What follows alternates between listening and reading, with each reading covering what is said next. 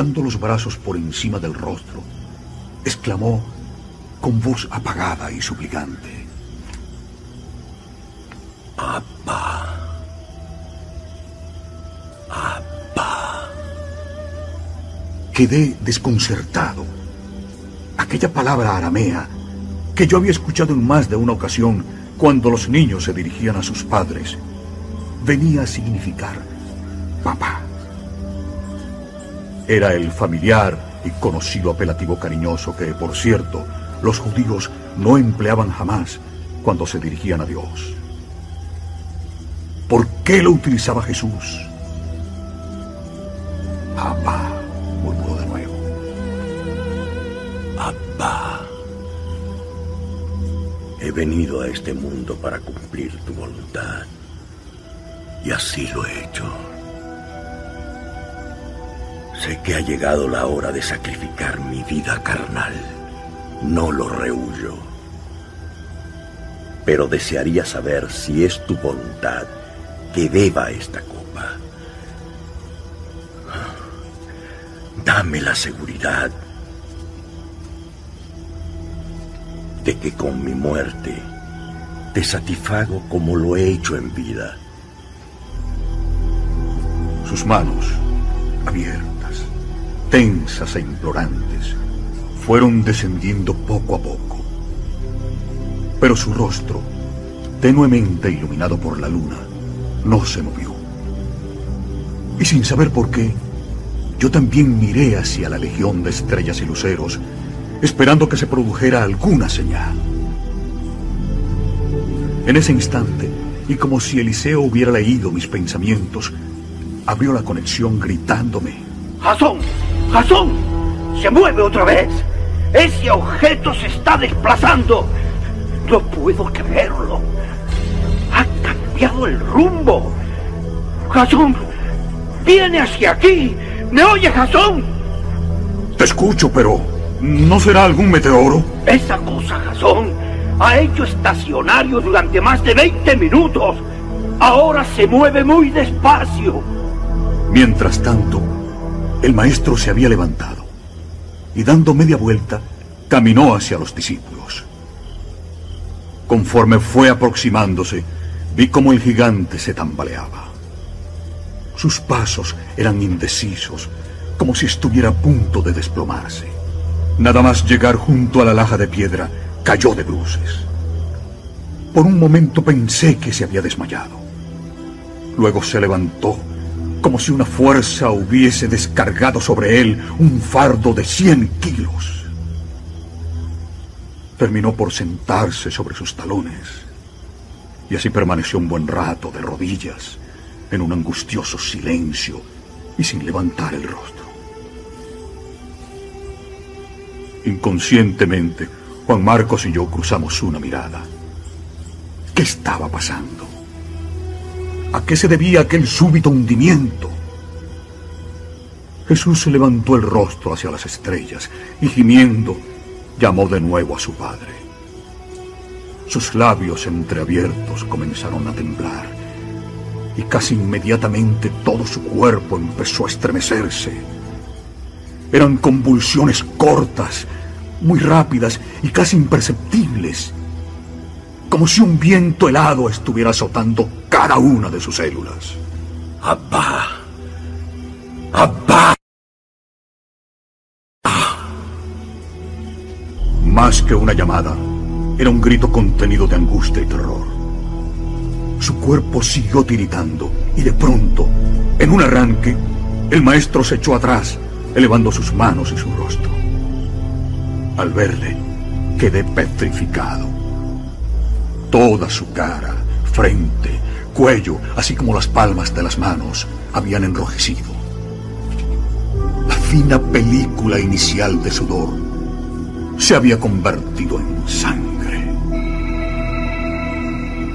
De inmediato, situé la vara de Moisés de forma que pudiera filmar la escena y al mismo tiempo iniciar una exploración de la piel y de algunos de los órganos internos de Jesús mediante el rastreo ultrasónico. El espectáculo que se ofreció a mis ojos fue casi dantesco. El rostro cuello y manos de Jesús se volvieron de un color azul verdoso, consecuencia del descenso de su temperatura corporal. Al pulsar la cabeza del clavo a su segunda posición, de la vara de Moisés surgió un finísimo rayo de luz rojiza. Era el láser infrarrojo, y sin perder un segundo lo dirigía hacia el rostro, cuello, cabellos y manos del Nazareno. Por supuesto, ni Juan Marcos, ni nadie que hubiera podido presenciar aquella escena habría visto ni oído nada. Como ya dije, el láser trabajaba en la frecuencia del infrarrojo y por tanto resultaba invisible al ojo humano. Cuando a nuestro regreso de este primer gran viaje, Caballo de Troya pudo analizar el cúmulo de imágenes obtenidas por estos procedimientos, los especialistas en bioquímica y hematología llegaron a varias e interesantes conclusiones. Aquel sudor sanguinolento o hematohidrosis del maestro había sido provocado por un agudo estrés. Aquella ruptura generalizada de la red de capilares o finísimos vasos por los que circula la sangre bajo la piel convertiría la flagelación en un trágico baño de sangre. A los 15 o 20 minutos de iniciado aquel primer chequeo, a base de ultrasonidos, desconecté el láser. Juan Marcos seguía con el rostro oculto por las manos, negándose a mirar a su maestro. Pasé mi brazo por sus hombros y acaricié su cabeza. Poco a poco fue descubriendo su cara. Estaba llorando. El Galileo había ido bajando sus manos. Las convulsiones habían cesado y también el flujo de sangre. Levantó de nuevo los ojos hacia el firmamento y con una voz algo más serena repitió prácticamente su primera oración. Padre, he venido para cumplir tu voluntad y no obstante ser tan amarga, la beberé si es tu deseo. Atención, Jason. Esta cosa abandona el estacionario y se mueve de nuevo. Por todos los... Ha caído como un cubo. Jason, ese chisme ha descendido a nivel 30 en un segundo. No puede ser. Si continúa bajando, lo perderé. No, no. De momento se mantiene. Pero se dirige hacia nosotros. Entendí 30. Afirmativo. El radar estima su posición en 10 millas. Si no varía el rumbo, pronto lo tendrás a la vista. Pero por más que miré, no logré distinguirlo. Fue entonces, al levantar la vista hacia las estrellas, cuando caí en cuenta de otro extraño fenómeno. El ramaje del corpulento árbol, tras el que me ocultaba, había quedado súbitamente inmóvil. El viento había cesado. Tampoco aprecié movimiento alguno en las copas de los olivos ni en la maleza que nos rodeaba. De pronto, por mi izquierda, distinguí un punto de luz que se desplazaba por encima de la cumbre del olivete. Venía derecho hacia nuestra posición y con una trayectoria que en principio me pareció totalmente horizontal al suelo. Eliseo, lo estoy viendo. Trae rumbo este. Pero por todos los diablos, ¿qué es eso? Afirmativo. La pantalla de altura sigue detectándolo a nivel 10. Ahora acaba de sobrevolar la cuna. ¿Velocidad? Es increíble. No llega a las 60 millas por hora. Pero, pero ¿qué pasa? ¡Jason! ¡Jason, me recibe! Afirmativo. Y lo tenemos sobre nuestras cabezas. Jason, algo está ocurriendo en el radar. Esa cosa está bloqueándome. ¿Se aprecia descenso de nivel? Negativo. Parece que sigue en estacionario. Apenas se había terminado de transmitir estas palabras a Eliseo, cuando en décimas de segundo la luz efectuó una caída libre inmovilizándose quizá a 50 o 100 metros sobre el calvero. Todo fue tan vertiginoso que no tuve tiempo de nada. Quedé paralizado. Y como yo, Juan Marcos, y supongo todo cuanto se hallaba en derredor nuestro. Yo seguía absolutamente consciente, pero no acertaba a mover mis músculos. Mi aparato locomotor no obedecía los impulsos de mi cerebro y de mi voluntad. Aquello duró unos segundos. Yo escuchaba, pero a pesar de mis esfuerzos, no podía articular palabra alguna. Casi al mismo tiempo que aquella masa luminosa, de más de 50 metros de diámetro, hacía estacionario sobre el lugar, una especie de cilindro luminoso partió del centro del disco, iluminando a Jesús las lastras de piedra y el terreno en un radio aproximado de cinco o seis metros. El maestro, con la cara levantada, no parecía alarmado y siguió de rodillas. Mi confusión no tenía límites. ¿Cómo era posible que el nazareno no se sintiera tan aturdido y atemorizado como yo? No acierto a entender cómo llegó hasta allí pero casi en el instante mismo que el cilindro de luz blanca tocó el calvero, una figura humana, eso me pareció al menos, surgió sobre la laja de piedra, aproximándose inmediatamente al rabí. Estaba de espaldas a mí y, por supuesto, a pesar de la cegadora luz que inundaba la zona, su estructura física tenía que ser sólida y consistente. Una prueba de ello es que, al llegar a la altura del maestro, lo ocultó con su cuerpo. Era muy alto, mucho más que Jesús. Posiblemente alcanzase los dos metros y pico. No vestía como nosotros, al contrario, su indumentaria me recordó la de los pilotos de combate de las Fuerzas Aéreas Norteamericanas, aunque con un traje mucho más ajustado y de un brillo intensamente metalizado, el cual parecía de una sola pieza, con un cinto relativamente ancho y de la misma tonalidad a la del aluminio. Tenía un cabello blanco, lacio y abundante, que caía hasta los hombros.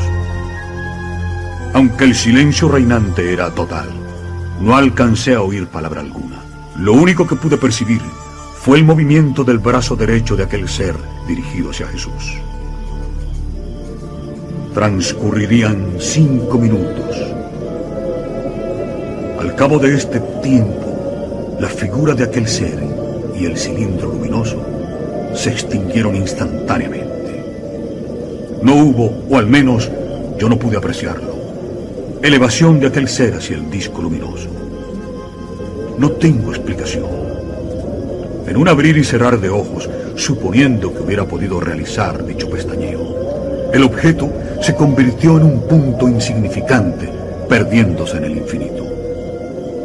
Casi al momento, tanto Juan Marcos como yo recuperamos nuestra movilidad y el viento volvió a soplar con fuerza entre las ramas de los árboles. Jasón, ¿me recibes? Jasón, por Dios, contesta. Afirmativo, al fin. Jasón, ¿estás bien? ¿Qué ha pasado? Como pude, tranquilicé a mi compañero, indicándole que procuraría explicárselo más tarde. La verdad es que mi confusión había aumentado. Al dirigir la vista hacia el maestro, mi perplejidad aumentó. La película sanguinolenta y los reguerillos que cubrían su faz, cuello y manos habían desaparecido. Su semblante, todavía pálido y demacrado, no presentaba, sin embargo, señal alguna del reciente fenómeno de hematoidosis. El Galileo, mucho más sereno, levantó nuevamente su vista hacia los cielos y sonrió. Después se incorporó y con paso firme se dirigió hacia el filo del olivar. No sé cómo, pero la súbita presencia de aquel ángel, astronauta, fantasma o lo que fuera, había influido decisivamente en el ánimo del Hijo del Hombre.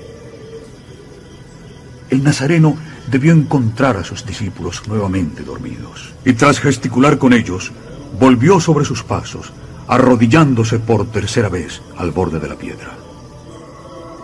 Era asombroso. Ninguno de los discípulos parecía haberse dado cuenta de lo ocurrido. Una vez allí, ya con su habitual tono de voz, el maestro habló, siempre con la mirada fija en lo alto. Padre, ves a mis apóstoles dormidos. Extiende sobre ellos tu misericordia. En verdad, el espíritu está presto, pero la carne es débil. Y ahora, Padre mío, si esta copa no se puede apartar, la beberé. Que se haga tu voluntad y no la mía. Juan Marcos y yo nos apresuramos a salvar el muro que nos separaba del calvero y penetramos con prudencia en el olivar, siguiendo los pasos de Jesús y sus hombres. No podía borrar de mi mente las imágenes de aquel ser de más de dos metros y del objeto, porque aquello tenía que ser un vehículo tripulado que había sido capaz de desafiar tan elocuentemente las leyes de la gravedad. ¿Qué clase de artefacto era aquel? ¿Qué tecnología podía soslayar semejantes aceleraciones y deceleraciones? Y sobre todo, ¿qué relación guardaba todo aquello con Jesús y con la divinidad? Tanto Jesús como Juan Marcos habían tomado el conocido camino que discurría por la falda occidental del Olivete. En ese momento, y justamente al otro lado del puente, me llamó la atención el movimiento de un nutrido grupo de antorchas que comprobé que se dirigía hacia este lado del monte. El maestro se había sentado sobre el murete de piedra, a unos dos pasos de la pista, y de cara a la dirección que traía el cada vez más cercano y oscilante enjambre de luces amarillentas. La luna seguía brillando con todo su esplendor, proporcionándome una más que aceptable visibilidad. De pronto, y cuando el racimo de antorchas se hallaba aún a cierta distancia de la almazara sobre la que aguardaba el maestro, vi aparecer por la vereda a un individuo. Jesús, al verle, se puso en pie, saliendo al centro del camino. El presuroso caminante, a quien en un primer momento no pude identificar, descubrió enseguida la alta figura del Galileo. El caminante, ante la inesperada presencia, se detuvo, pero tras unos segundos de indecisión, prosiguió su avance. Por el fondo del sendero, irrumpió en escena el pelotón que portaba las antorchas. A primera vista, el número de individuos rebasaba el medio centenar. Conforme fue acercándose el pelotón, pude distinguir entre los hombres alrededor de 30 soldados romanos. Inmediatamente detrás, casi mezclados con los primeros, un tropel de 40 a 50 levitas o policías del templo, armados en su mayoría con bastones y masas con clavos. Mi desconcierto llegó al máximo cuando por mi derecha surgieron otras antorchas diseminadas entre los olivos. Supuse que se trataba de los discípulos. Si ambos bandos llegaban a enfrentarse, quién sabe lo que podía ocurrir. El pelotón que llegaba con ánimo de prender al Nazareno se detuvo. Los seguidores de Jesús hicieron otro tanto, quedando bastante más cerca del maestro. A la luz de las teas, distinguí en primera línea a Pedro. Y con él, Juan, Santiago y una veintena de griegos.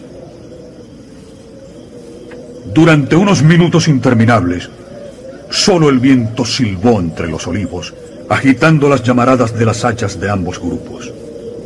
Jesús seguía pendiente de aquel hombre que se había destacado de la turba procedente de la ciudad santa cuando faltaban apenas unos metros para que dicho personaje llegase a la altura del rabí. La luna hizo resaltar la palidez de su rostro. Era Judas. Con gran aplomo, Jesús arrancó hacia Judas, pero al llegar a su altura, se desvió esquivando al traidor. El Iscariote se revolvió al momento. El maestro había continuado en dirección a la soldadesca. Y desde allí, con gran voz, interpeló al que parecía el jefe. ¿Qué buscas aquí? A Jesús de Nazaret. ¿Soy yo? Al escuchar las serenas y majestuosas palabras de aquel gigante, los cinco o seis legionarios que ocupaban la primera línea retrocedieron bruscamente. Algunos de ellos tropezaron, provocando una serie de grotescas caídas. Mientras los infantes romanos se incorporaban y recomponían su maltrecha dignidad, Judas se acercó al Nazareno abrazándole y estampando un beso en la frente de Jesús al tiempo que le decía, Salud, maestro e instructor. Amigo, no basta con hacer esto. Es que además quieres traicionar al Hijo del Hombre con un beso. Ustedes, ¿qué buscan? A Jesús de Nazaret. Ya te he dicho que soy yo. Por lo tanto, si al que buscas es a mí, deja que los demás sigan su camino. Estoy dispuesto a seguirte. El oficial encontró razonable la petición del nazareno. Se situó a su lado y cuando se disponía a regresar a Jerusalén, uno de los guardianes del Sanedrín salió del portón abalanzándose sobre Jesús. Y a pesar de que el jefe de la patrulla romana no había dado tal orden, aquel sirio, que respondía al nombre de Malchus o Malco, se apresuró a sujetar los brazos del rabí, tratando de atarlos por la espalda. Al verlo, el oficial levantó su bastón, dispuesto sin duda a espantar a aquel intruso. Pero la fulminante entrada en acción de Pedro y sus compañeros arruinaría los propósitos del responsable del prendimiento. Efectivamente, con una rapidez vertiginosa, Pedro y el resto, indignados por la acción de Malco, se precipitaron sobre él. Simón, Santiago y algunos de los griegos habían desenfundado sus espadas y lanzando todo tipo de imprecaciones, se dispusieron al ataque. Antes de que la escolta romana tuviera tiempo de proteger a Malco, Pedro, espada en alto, cayó sobre el aterrorizado siervo del sumo sacerdote, lanzando un violento mandoble sobre su cabeza. En el último segundo, Malco logró echarse a un lado, evitando así que la potente izquierda de Simón le abriera la cabeza. El filo de la espada, sin embargo, rozó la parte derecha de su cara, rebanándole la oreja e hiriéndole en el hombro. Jesús levantó entonces su brazo hacia Pedro y con gran severidad recriminó su acción. Pedro, envaina tu espada. Quien quiera que desenvaine la espada, morirá por la espada. ¿No comprendéis que es voluntad del Padre que beba esta copa? ¿No sabéis que ahora mismo podría mandar a docenas de legiones de ángeles y sus compañeros me librarían de las manos de los hombres? Malco seguía retorciéndose y aullando de dolor cuando Jesús se inclinó sobre él. Con una gran firmeza, retiró la mano del sirio del ensangrentado oído, colocando la palma de su diestra sobre la herida. En cuestión de segundos, los quejidos disminuyeron, haciéndose cada vez más espaciados y débiles. Después, el rabí repitió la operación, depositando su mano sobre el hombro.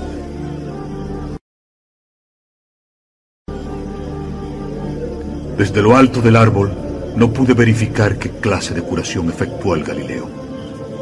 Sin embargo, lo que sí estaba claro es que había detenido la copiosa hemorragia y congelado prácticamente el dolor de aquel desdichado.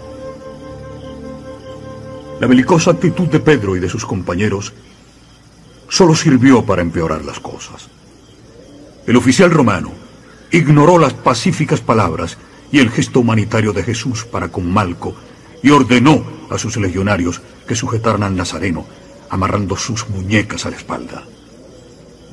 Mientras le maniataban, El maestro, profundamente dolorido por aquella humillación, se dirigió a los levitas y soldados, quienes con las espadas y bastones, dispuestos para repeler cualquier otro ataque, contemplaban la escena. ¿Para qué sacan sus espadas y palos contra mí como si fuera un ladrón? Todos los días he estado con vosotros en el templo educando y enseñando públicamente al pueblo, sin que hicierais nada para detenerme. Pero nadie respondió. Una vez inmovilizado con gruesas cuerdas, el oficial se dirigió a sus hombres, ordenando que prendiesen también a aquel grupo de fanáticos, según sus propias palabras. Pero la patrulla no reaccionó a tiempo, y Pedro y sus compañeros huyeron del lugar, arrojando las antorchas contra los romanos. Eran las dos menos diez de la madrugada. El vocerío de los legionarios fue disipándose. Y allí quedé yo, con el corazón encogido y sumido en un silencio de muerte. Descendí de la copa del olivo. Mis ideas, lo reconozco, no se hallaban muy claras. Durante varios segundos, y todavía al pie del árbol, dudé. ¿Qué camino debía tomar? Era lógico seguir las huellas del pelotón de soldados y policías del templo. Pero, ¿cómo llegar hasta ellos sin levantar sospechas? Y lo que era peor, sin que me detuvieran. Cuando me disponía a dejar el olivar y encaminarme hacia la ciudad santa, las siluetas de dos legionarios rezagados aparecieron de improviso. Me pegué como pude a uno de los troncos y esperé a que pasasen. Pero en el momento en que los soldados entraban a la vereda, Juan Marcos, que había permanecido oculto durante todo el prendimiento, se asomó con gran sigilo. Aquello fue supervisión. Los romanos vieron al instante su escandalosa sábana blanca, precipitándose hacia el muchacho. Esta vez, la reacción de los infantes fue tan rápida que Marcos no tuvo tiempo de escapar, y uno de los legionarios hizo presa en el lienzo mientras el segundo, también a la carrera, cubría las espaldas de su compañero. Pero el ágil Marcos no se dio por vencido, y sin pensarlo dos veces, se desembarazó de la sábana, huyendo desnudo hacia la masa de olivos. Aquella maniobra del joven pilló desprevenidos a los romanos, que cuando salieron tras él habían perdido unos segundos preciosos. El que había logrado sujetarle arrojó el lienzo al suelo y maldiciendo desenvainó su espada, iniciando una atropellada carrera. El compañero hizo lo mismo, internándose de nuevo en el bosque. No tuve que esperar mucho. A los pocos minutos, los legionarios regresaron a la linde del olivar. Sin embargo, enfrascados en la búsqueda del yelmo de cuero que uno de ellos había dejado, no se percataron de mi presencia. Entonces, levantando la voz y el casco, me dirigí a ellos en griego. Intenté sonreír, pero francamente no sé si lo logré. El caso es que le tendí el casco y acto seguido se lo encasquetó. ¿Quién eres? Me llamo Jasón. Soy griego y me dirijo a Jerusalén.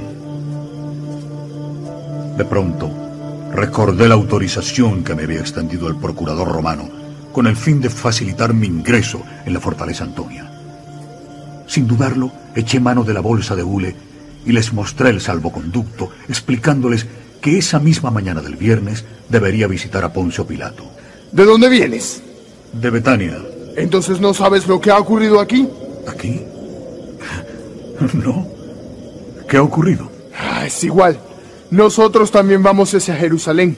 Si lo deseas, podemos escoltarte. Me sentí encantado con semejante proposición. Pero cuando todo parecía solucionado, el soldado que había perdido el casco tomó la lanza del compañero y sin más la inclinó sobre mi pecho. Quedé paralizado y al mirar de nuevo al infante, aquel rostro se me hizo familiar. Claro, recordé de pronto, aquel centinela era el mismo de la torre Antonia. El soldado terminó por sonreír. Le devolví la sonrisa y el legionario, satisfecho al ver que le había reconocido, retiró la jabalina, explicándole al segundo e intrigado soldado que, en efecto, me había visto a las puertas de la Torre Antonia y que no mentía. Los soldados tenían prisa por alcanzar el pelotón que conducía al Nazareno. Y al poco divisamos las antorchas. Pero ante mi sorpresa, el grupo se hallaba detenido en mitad del camino. Yo insinué que quizá fuese más prudente que permaneciera en la cola o que siguiera mi camino hacia Jerusalén. Pero el centinela, que parecía muy honrado con mi amistad, me aconsejó que siguiera junto a él. Y así lo hice. Al aproximarme al oficial que mandaba el pelotón, comprendí por qué se habían detenido. El jefe de los levitas pugnaba por llevar al Nazareno a la residencia de Caifás. Y el optio romano, una especie de lugarteniente de los centuriones, responsable de la captura y custodia del prisionero, se oponía a esta decisión, estimando que sus órdenes eran precisas. Jesús de Nazaret debía ser conducido a la presencia del exsumo sacerdote Anás. Durante la discusión, Jesús permaneció en silencio, con los ojos bajos y prácticamente ausente. Judas, por su parte, se había situado entre los dos jefes, el romano y el levita. Pero por más que intentaba el diálogo con ellos, estos evitaban sus preguntas, permaneciendo en un total y violento silencio. Cuando pregunté al legionario el porqué de aquella actitud del opio y del capitán de los policías del templo hacia el Iscariote, mi amigo respondió con una afirmación contundente. Es un traidor. Estábamos ya a pocos metros del puente que enlazaba la falda del Olivete con la explanada situada al pie de la muralla oriental del templo, cuando ocurrió algo desconcertante e imprevisto. A la cabeza del cortejo marchaban dos capitanes. En medio de ambos, Judas, e inmediatamente detrás, la patrulla romana, rodeando estrechamente a Jesús. Por último, el tropel de levitas y siervos del Sanedrín, envueltos en sus mantos y rabiosos por la tajante decisión del suboficial romano de entregar al Galileo al exsumo sacerdote. Súbitamente Juan, el evangelista, apareció por la derecha, adelantándose hasta llegar a la altura del maestro. Quedé estupefacto ante la valiente decisión del joven discípulo. Vestía únicamente su túnica corta, y en la faja una espada. El pelotón se detuvo nuevamente y el capitán de los levitas ordenó a sus hombres que prendieran y ataran también a Juan. Pero un veterano suboficial, sagaz y de condición noble, se interpuso entre el apóstol y los levitas, exclamando, ¡Alto! Este hombre no es un traidor, ni tampoco un cobarde. Que este hombre no es un traidor, ni un cobarde. Pude verle antes y no sacó su espada para resistir.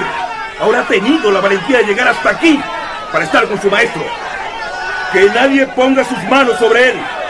La ley romana concede a todos los prisioneros el privilegio de un amigo que le acompaña ante el tribunal. Nadie impedirá, por tanto, que este Galileo permanezca al lado del reo.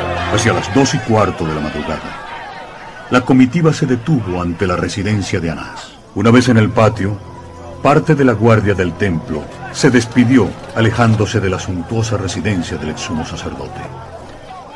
Y varios servidores de Danás acudieron precipitadamente hasta el jefe de los levitas.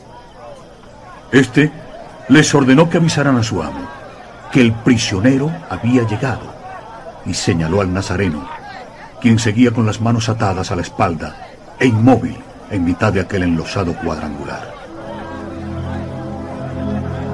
A los pocos minutos, en el centro del patio, solo quedábamos Jesús, el jefe de los levitas, el joven discípulo, el soldado romano y yo. Pero de pronto, la exploración del recinto se vio interrumpida por una repentina aparición de Judas. El traidor acababa de llegar a la casa de Anás. en su rostro duro e impasible, no aprecié señal alguna de arrepentimiento. Al contrario, tuve la sensación de que durante aquellos instantes el Iscariote disfrutó el espectáculo. En el fondo, su venganza contra el Maestro y contra el discípulo amado de Jesús empezaba a fructificar. Nervioso, caminaba de un lado a otro de la verja, tratando de hacerse notar. Juan, al verlo, me hizo una señal con los ojos. Asentí con la cabeza, indicándole que ya me había dado cuenta. Sinceramente, sentí lástima por otro de los discípulos, Pedro el impetuoso pero cálido y bonachón apóstol, se hallaba detrás de los barrotes de la cerca, aferrado con ambas manos a los hierros. Deseaba entrar a la casa. En ese instante, uno de los sirvientes de Anás salió de la mansión haciendo un gesto al jefe de los levitas para que entrase. Me volví hacia Pedro y leí en su rostro la más profunda de las desolaciones. Juan se dirigió a la mujer que permanecía en la puerta, rogándole que dejara pasar a su amigo, señalando a Pedro y, quedé desconcertado al oír cómo la gruesa matrona, en un tono cordial, accedía a la petición del cebedeo. Luego supe que esta mujer era amiga suya y de su hermano Santiago, y muy conocida de su familia. Cuando vi entrar a Pedro, recordé que si los evangelios no erraban, las famosas negaciones del fogoso discípulo no tardarían en producirse. Decidí entonces quedarme en el patio junto a Pedro, y así se lo dije. Después de todo, lo que pudiera ocurrir en el interior de la casa del suegro de Caifás se hallaba perfectamente cubierto con la presencia de Juan. Sin perder un segundo, acudí al encuentro de Pedro. El hombre al verme se abrazó a mí sin poder contener las lágrimas. Estaba confuso.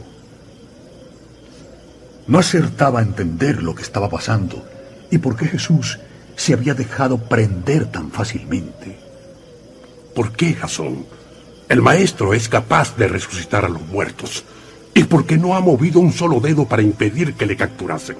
Y lo que es peor es que ni siquiera nos ha dejado a nosotros la oportunidad de ayudarle. ¿Por qué? ¿Por qué? A duras penas, traté de serenar sus ánimos.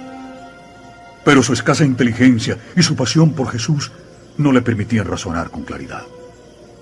Es triste y casi increíble, pero no me cansaré de insistir en ello. Ni Pedro ni el resto de los apóstoles habían entendido a aquellas alturas la verdadera misión del Hijo del Hombre. Pedro había empezado a temblar, no sé aún si de miedo y angustia o de frío. El caso es que inconscientemente nos fuimos aproximando a la fogata donde media docena de levitas y servidores de Anás se habían sentado a la turca, calentándose muy cerca del fuego. Yo hice otro tanto y Pedro siguió en pie, con los ojos perdidos en las llamas. Los policías comentaban las incidencias del prendimiento de Jesús, maldiciendo a los romanos. La discusión empezaba a caldearse. La guardesa, sin perder aquella constante y maliciosa sonrisa, avanzó hacia el fuego, increpando a Pedro desde el extremo opuesto del círculo. ¿No eres tú también uno de los discípulos de este hombre? Los policías se volvieron hacia Simón con gesto amenazante. Y el apóstol, cuyos pensamientos se hallaban muy lejos de este súbito ataque, abrió los ojos desmesuradamente, sin poder dar crédito a lo que estaba sucediendo. Pero el miedo, una vez más, se apoderó de su cerebro y casi tartamudeando respondió. No, no, no lo soy. Cuando dirigí los ojos hacia él, su rostro había enrojecido. Evitó mi mirada, mordiéndose los labios y arrugando nerviosamente los pliegues de su manto. En ese momento caí en cuenta de que no llevaba su acostumbrada espada. Sin duda la había perdido en la huida, o quizás se había desembarazado de ella antes de acercarse a la casa de Anás.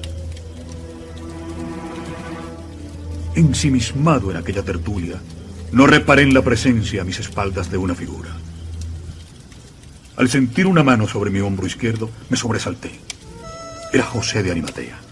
Me levanté de inmediato, separándome de la fogata y caminando con el anciano hacia el centro del patio. Tanto él como yo ardíamos en deseos de interrogarnos mutuamente.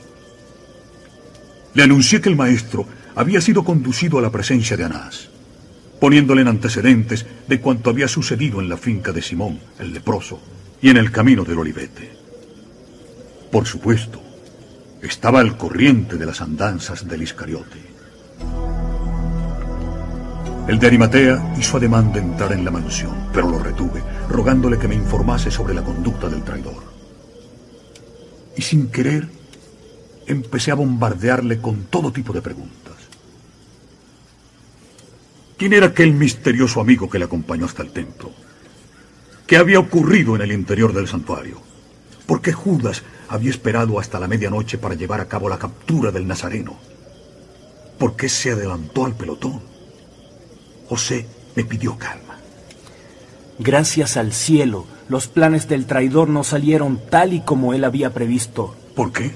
Judas había llegado al templo antes de lo previsto, y fueron necesarias muchas idas y venidas del portero jefe hasta la sede de Caifás y a las distintas dependencias del templo para llegar a reunir un número apropiado de policías. Era imposible echar mano de los que montaban guardia en aquellos momentos, en el exterior e interior del santuario, y eso, como te digo, retrasó considerablemente la salida del pelotón. Las dificultades fueron tales que al final, desesperado, el sanguinario Johanán se vio obligado a solicitar del sumo sacerdote en funciones el apoyo de los servidores y confidentes de Caifás. En total, si no recuerdo mal, salieron del templo unos 35 o 40 esbirros, armados con toda clase de masas y palos. Pero, ¿y la escolta romana? El Sanedrín quería prender al maestro cuando la ciudad quedase vacía. El traidor y su grupo rodearon la casa de Marcos cuando el maestro y los once acababan prácticamente de salir hacia el huerto. Entonces, ¿Judas no llegó a ver a Jesús y a los once? No, pero faltó muy poco. Si la patrulla no se hubiera demorado tanto, seguro que la captura del maestro se produce allí mismo. Si Judas conocía las costumbres del maestro, ¿por qué no le siguió hasta Getsemaní? Si conocieras a Judas, lo entenderías. Humillado y temeroso ante la violenta reacción del propietario de la casa, el Iscariote debió comprender que si la actuación de aquel seguidor del rabí había sido tan radical, la del grupo acampado en la finca de Simón no podía ser menor. Cuando los levitas le apremiaron para salir en su persecución, el Iscariote les detuvo, asegurando que no era prudente enfrentarse a 60 hombres armados con espadas. Aquel cambio de planes además significaba que la policía del templo tendría que luchar y posiblemente capturar también a los apóstoles o cuando menos, a los líderes del grupo de Hexemaní. Y las órdenes de Caifás no eran precisamente estas. Para el sumo sacerdote, el único hombre importante era el Galileo. ¿Qué hacer entonces? No disponían de una fuerza lo suficientemente grande y poderosa como para arriesgarse a invadir el huerto y capturar al maestro. Caifás decidió entonces solicitar una escolta al procurador romano Judas se mostró de acuerdo, pero el centurión de guardia se negó a facilitarles la escolta. Llamaron a Civilis, el comandante en jefe de la guarnición, a quien tú conoces. Y Judas le enfrentó, advirtiéndole que Jesús formaba parte de un grupo de celotes clandestinamente asentado en la finca de Hexemaní. Aquella vil mentira del Iscariote hizo dudar al centurión. Les ordenó que esperasen. Civilis se entrevistó con Poncio Pilato después que los enviados del Caifás le anunciaron que en el referido campamento se había descubierto un considerable arsenal de armas y que si lograban capturar al jefe, Jesús de Nazaret, el procurador se apuntaría un importante triunfo de cara al César. Al final, Pilato dio la autorización y el centurión de guardia encomendó el mando de un pelotón de 30 o 40 legionarios. Feliz tú, Jasón, que no tienes que vivir las constantes intrigas de estos hombres impuros. No lo sé con certeza, pero tengo entendido que Anás y su yerno están de acuerdo para retener al maestro en este lugar hasta que Caifás consiga reunir a un máximo de sacerdotes adictos. De esta forma, el juicio será implacable. El de Arimatea se despidió, indicándome que tenía intención de entrar en la residencia del exsumo sacerdote y hacer cuanto estuviera en su mano, incluso sobornar al viejo Anás, para que Jesús fuese puesto en libertad. Volví al fuego. Pedro, encerrado en sus pensamientos, ni siquiera había advertido la llegada de José de Arimatea. Se había sentado detrás de los levitas, cubriendo su calvicie con el manto. Debía llevar algo más de media hora sentado muy cerca de Pedro, cuando se aproximó al corrillo una segunda mujer. Era más joven, y por la indumentaria deduje que se trataba de otra sirvienta. Dio unos pasos, rodeando a los congregados al amor de la lumbre, y al llegar junto al apóstol, retiró de un manotazo el ropón que ocultaba la cara de Simón, gritándole, ¡Ja! ¿No eres tú uno de los fieles de ese Galileo? La inesperada exclamación de la hebrea asustó por un igual a los levitas y a Pedro. El discípulo, pálido como la cal, se levantó a trompicones encarándose con la muchacha. No conozco a ese hombre y tampoco soy uno de sus discípulos. La contundencia de Pedro fue tal que la sirvienta retrocedió asustada, escapando del lugar. Pedro, aturdido, dio media vuelta separándose del fuego. Poco me faltó para salir tras él, pero no. Pedro, a pesar de su debilidad, seguía amando al maestro. Qué poco y qué pobremente se ha escrito sobre la tortura interna de este primitivo Galileo, consciente de sus errores, dominado por el instinto de la supervivencia y forzado por su temperamento a aquel trágico callejón sin salida. Lo vi como apoyado sobre las rejas del muro, encorvado y silencioso, golpeaba una y otra vez su cabeza contra los hierros. Temí por su integridad física. Aquellos cabezazos, secos y continuados, en lugar de lastimarle, parecieron devolverle una cierta serenidad. Y al rato, después de secarse las lágrimas, con una de las mangas del manto, se reincorporó al grupo.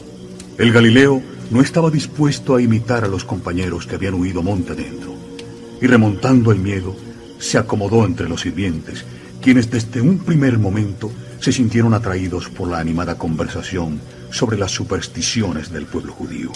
Alguien había mencionado a Lili, sobrenombre que recibía uno de los diablos más famosos. Uno de los sacerdotes más conocidos en Jerusalén por Petagía estalló en carcajadas, burlándose de tantas supersticiones. Las risotadas indignaron a uno de los policías, quien señalando primero a Pedro y después al interior de la mansión, exclamó, Puedes reírte cuanto quieras, pero mira a ese Galileo. Tú mismo asististe a su entrada triunfal en Jerusalén a lomos de un jumento. ¿Cómo no tuvo la precaución de colocar una cola de zorro o un trapo rojo entre los ojos del borriquillo? Fíjate lo que le ha deparado la fortuna. En ese instante, Pedro cometió un nuevo error. Irritado por aquella arraigada superstición hebrea, intervino en la discusión intentando aclarar a los presentes que el rabí de Galilea no necesitaba protegerse con tan absurdas supercherías y que su poderío era tan grande que si así lo deseaba, podía hacer bajar fuego de los cielos y arrasar el Sanedrín sin tocar siquiera a los inocentes. Los levitas y servidores del templo no prestaron mucha atención a la valiente pero inoportuna defensa de Pedro. Sin embargo, Petagía, que había captado al instante el duro acento galileico del apóstol, se encaró con él desviando el rumbo de la conversación hacia un derrotero que abrió de nuevo las carnes de Simón Pedro. Tú tienes que ser uno de los seguidores del detenido. Este Jesús es un Galileo y tu forma de hablar te traiciona. Hablas como un verdadero Galileo. Tú además Estabas en el camino de Olivete. Yo vi cómo herías a mi pariente. Aquello cambió las cosas. ya no se trataba únicamente de unas más o menos veladas acusaciones por compartir la doctrina del Galileo. La última afirmación podía arrastrar al apóstol a un fulminante arresto como culpable de agresión a uno de los esbirros del sumo sacerdote. Algunos de los levitas se pusieron en pie blandiendo sus porras en actitud amenazante. Y posiblemente hubieran prendido a Pedro, de no haber sido por el torrente de juramentos que empezó a brotar de su boca, que frenó los ímpetus de los policías, y finalmente el acorralado Galileo juró por el oro del tesoro del templo, abriendo su manto en forma que todos pudieran comprobar que no ceñía espada, lo que determinó que aquellos serviles personajes terminaran por dejarle en paz. Eran las cuatro de la madrugada. La penúltima y tercera negación pública se había cumplido. De pronto, en el umbral de la puerta, apareció el maestro. Seguía atado. Junto a él, Juan, el legionario, y otros dos sirvientes de Anás. Jesús levantó lentamente la cabeza, girando su rostro hacia nosotros. A la luz parpadeante y rojiza de las antorchas, la mirada del Galileo se clavó única y exclusivamente en la de su amigo Pedro. Jesús no sonrió, pero de sus ojos partió un profundo y escalofriante mensaje de amor y piedad. Con aquel gesto, el gigante llegó como nunca hasta el aturdido corazón del renegado. Las palabras sobraban. En ese momento, cuando el soldado romano situado a espaldas del Nazareno lo empujó violentamente, obligándole a descender las escalinatas, un gallo de las proximidades rasgó el silencio del alba con un canto largo y estridente. Otros gallos llenaron con sus cantos las primeras luces de aquel viernes, 7 de abril, que jamás podré olvidar. Hubiera dado cualquier cosa por seguir al lado de Pedro. Creo que a partir del canto de aquel gallo, el apóstol ya no fue el mismo. Es cierto que el inexplicable portento de la resurrección del Maestro le afectó decisivamente. Sin embargo, aquellas negaciones pesarían ya para siempre en su alma. Allí, estoy convencido, murió, si no toda, si buena parte del Pedro asustadizo, torpe y engreído. Su espíritu, como digo, había recibido el más duro de los golpes. La comitiva enfiló las desnudas calles de Jerusalén en el momento en que las trompetas procedían a despertar a la población. En ese momento, Eliseo abrió de nuevo su conexión, advirtiéndome que eran las 5 horas y 42 minutos. Su nuevo parte meteorológico vino a confirmar lo que ya me había adelantado el día anterior. Constante subida de los barómetros e incremento de la velocidad del viento con riesgo de siroco. Aquel amanecer efectivamente no fue tan fresco como los anteriores. El pelotón tiraba con prisas del maestro. De inmediato me apresuré a interrogar a Juan, el de Cebedeo, quien no se apartó un momento de Jesús. Una vez en las estancias privadas de Anás, este se sentó en una de las sillas y permaneció un buen rato sin pronunciar palabra, observando al maestro con gran curiosidad. Después con su habitual presunción y autosuficiencia, se dirigió a Jesús en los siguientes términos. Ya sabes que tengo que hacer algo en cuanto a tus enseñanzas. Estás perturbando la paz y el orden de nuestro país. Dime, dime los nombres de tus discípulos. El maestro levantó la cabeza y me miró fijamente, pero no abrió los ojos. Dime los nombres de tus discípulos. El maestro siguió callado y sin pestañear continuó con sus ojos fijos en los del viejo reptil. Te juro, Jasón, que muy pocas veces había visto tanta majestuosidad en el rostro de nuestro maestro. Mientras Anás se encolerizaba por momentos, Jesús en pie, y a pesar de estar amarrado, le demostraba a ese bastardo su verdadera grandeza. Entonces, ante mi sorpresa, y supongo que la de Jesús, Anás cambió de táctica. Llegó a sugerir al maestro que estaba dispuesto a olvidarlo todo, con una condición. ¿Sabes de qué fue capaz Anás? Le propuso perdonarle la vida si salía inmediatamente de Palestina. Pero el maestro no se inmutó siquiera. Aquel nuevo silencio exasperó aún más al exsumo sacerdote. Y golpeando los brazos de la silla, le gritó a Jesús. ¿No estimas que soy muy bondadoso contigo? ¿No te das cuenta de cuál es mi poder? Yo puedo determinar el resultado final de tu próximo juicio. Ya sabes que jamás podrás tener poder sobre mí sin permiso de mi padre. Algunos querrían matar al Hijo del Hombre porque son unos ignorantes y no saben hacer otra cosa. Pero tú, amigo, sí tienes idea de lo que haces. Entonces, ¿cómo puedo rechazar la luz de Dios? ¿Qué intentas enseñarle al pueblo?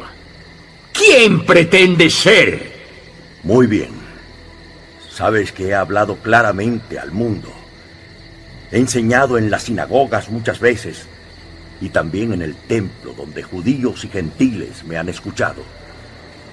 No he dicho nada en secreto. ¿Cuál es entonces la razón por la que me interrogas sobre mis enseñanzas? ¿Por qué no convocas a mis oyentes y te informas por ellos? Todo Jerusalén me ha oído. Y tú también, aunque no hayas entendido mis enseñanzas. ¿Cómo te atreves a contestar así al sumo sacerdote? Ah, Jasón, cómo me ardía la sangre. No vi sombra de odio o resentimiento en los ojos del maestro. Simplemente se puso frente al lameculos de los vetusianos y con la misma transparencia y docilidad con que se había dirigido a Anás, le manifestó. Amigo mío, si he hablado mal, testifica contra mí. Pero si es verdad, ¿por qué me maltratas? ¿Te consideras el Mesías, libertador de Israel? Anás, me conoces desde mi juventud y sabes que no pretendo ser nada más y nada menos que el delegado de mi padre. He sido enviado para todos los hombres, tanto gentiles como judíos. He oído comentar que pretendes ser el Mesías. ¿Es cierto? Tú lo has dicho. El resto ya lo sabes, Jasón. Anás ordenó que condujeran a Jesús a la presencia de su yerno y abandonamos la casa. Poco antes de las seis de la mañana, el pelotón que conducía a Jesús se detuvo frente a un caserón muy rústico, situado a escasa distancia del gran rectángulo del templo. El juicio que Caifás había planeado no era muy ortodoxo, y aunque el Consejo Supremo israelita seguía reuniéndose en ocasiones en el santuario, en esta oportunidad, y con gran contento por mi parte, el sumo sacerdote y sus correligionarios habían preferido liquidar el asunto en la nueva sede, mucho más discreta que la Cámara de las Piedras Talladas. Cuando entramos, el asiento en forma de media luna estaba ya ocupado por un total de 23 sacerdotes. Otros seis o siete se habían acomodado en la primera de las tres hileras de bancos ya mencionados. Jesús siempre fue en compañía del legionario que controlaba la cuerda que amarraba sus muñecas. Fue obligado a situarse al pie mismo del entarimado, de cara a los jueces y dando la espalda a las tres filas de bancos. Juan y yo, en compañía de otros levitas y domésticos del Sanedrín, tomamos posiciones por detrás de esas hileras de asientos a la izquierda del maestro. Desde el primer momento me llamó la atención un personaje que ocupaba el centro de aquel tribunal. Debía rondar los 50 años. no era muy alto y en su cuerpo sobraba grasa por todas partes. Su obesidad destacaba especialmente en su cara, redonda y congestionada, y en una gran papada sobre la que descansaba una barba ganosa. La cabeza, sin el turbante que lucían algunos de sus compañeros de banco, estaba rematada por un cabello negro y muy corto, al estilo juliano. Su gran humanidad se veía notablemente multiplicada por unas vestiduras muy distintas al resto de los jueces. Mostraba una túnica y unos calzones, todo ello de seda y en una tonalidad leonada. Aquel individuo era José Ben Caifás, sumo sacerdote desde el año 18, por designación del procurador romano Valerio Grato, antecesor de Pilato. En los rostros de aquellos individuos había perplejidad. El porte majestuoso y calmado del Nazareno debió causarles una honda impresión. Desde el momento en que Jesús fue situado frente a ellos, no cesaron en sus cuchilleos. Caifás parecía tener prisa, y a una orden suya, algunos de los policías invitaron al grupo de judíos que aguardaba en la sala contigua a que se aproximara al consejo. Ante la sorpresa primero y la indignación después, aquellos testigos comenzaron a declarar contra las enseñanzas y la persona del Galileo.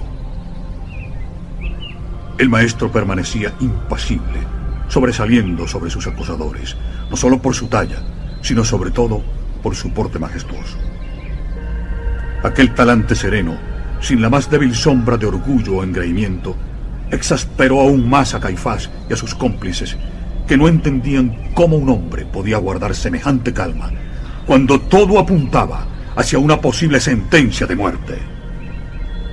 Este profanador del sábado es reincidente, ya que consta que fue amonestado por los sacerdotes en varias ocasiones. Por tanto, es reo de exterminio. De acuerdo con nuestras leyes, este hombre es un mago que engaña al pueblo con sus actos. Akiva dice en nombre de Josué si dos reúnen pepinos sirviéndose de la magia, uno de los colectores no es culpable y el otro sí. El que realiza el acto es culpable y el que solo engaña la vista no es culpable.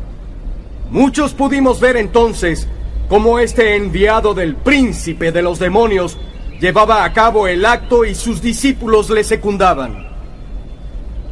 Según el Levítico, el reo adquirió impureza por contacto con cadáveres. Y si por si no fuera culpa suficiente, se atrevió a violar la sagrada creencia de la resurrección de los muertos, sacando de la tumba a Lázaro. La acusación, como casi todas, resultaba tan pueril y falta de base que el sumo sacerdote, cada vez más descompuesto, apremió a los siguientes para que continuaran pero los siguientes no fueron más brillantes. Varios de los judíos, acompañando sus palabras con grandes aspavientos, recordando al tribunal otro de los delitos de Jesús. Entre otros, no haber comido el obligado cordero pascual. Aquella información solo podía haber sido suministrada por Judas. De pronto se hizo un espeso silencio un individuo menudo y encorvado que acababa de irrumpir en la sala. Era Anás. Así me lo susurró Juan. En realidad era un viejo decrépito, muy próximo a los 70 años y aquejado de una avanzada dolencia de Parkinson. Nada más sentarse, el temblor de sus manos se acentuó. Anás hizo una señal a su yerno y le comentó algo al oído. Ambos tenían los ojos fijos en Jesús. Este seguía imperturbable. Ninguna de las alegaciones había logrado alterar su ánimo. ¿No contestas a ninguna de las acusaciones? El maestro, con los ojos puestos en Caifás, no despegó sus labios. Cuando todo parecía indicar que Caifás estaba a punto de estar, Anás se incorporó, extrajo un rollo de pergamino y con voz premiosa y vacilante dio lectura a los cargos que obviamente habían sido fijados antes, incluso de la sesión de la Sanedrín. El acusado desvía peligrosamente a las gentes del pueblo y además les enseña. El acusado es un revolucionario fanático que aconseja la violencia contra el templo sagrado y además puede destruirlo. El acusado enseña y practica la magia y la astrología. La prueba de que promete edificar un nuevo santuario en tres días y sin ayuda de las manos es concluyente. El anciano, visiblemente contrariado, se dejó caer sobre el banco y aquel denso y amenazante silencio inundó de nuevo la cámara. En nombre de Dios vivo, bendito sea. Te ordeno que me digas si eres el liberador, el Hijo de Dios. Bendito sea su nombre. Lo soy. Y pronto iré junto al Padre. En breve, el Hijo del Hombre será revestido de poder y reinará de nuevo sobre los ejércitos celestiales. Las palabras de Jesús cayeron en la sala como un masazo. Caifás retrocedió. Tenía la boca abierta y temblorosa, y sus ojos parecían inyectados de sangre. La sagrada ornamentación del sumo sacerdote cayó sobre el piso y exclamó fuera de sí. ¿Qué necesidad tenemos de testigos? ¿Eh? ¿Ya han oído la blasfemia de este hombre? ¿Qué creen? ¿Y cómo hemos de proceder con este violador? Sí, merece la muerte. La muerte. ¡Merece la muerte! ¡Sí, la muerte! ¡Crucifixión! ¡Crucificarlo! ¡Crucificarlo! ¡Mátalo! ¡Muere! ¡Crucifícalo!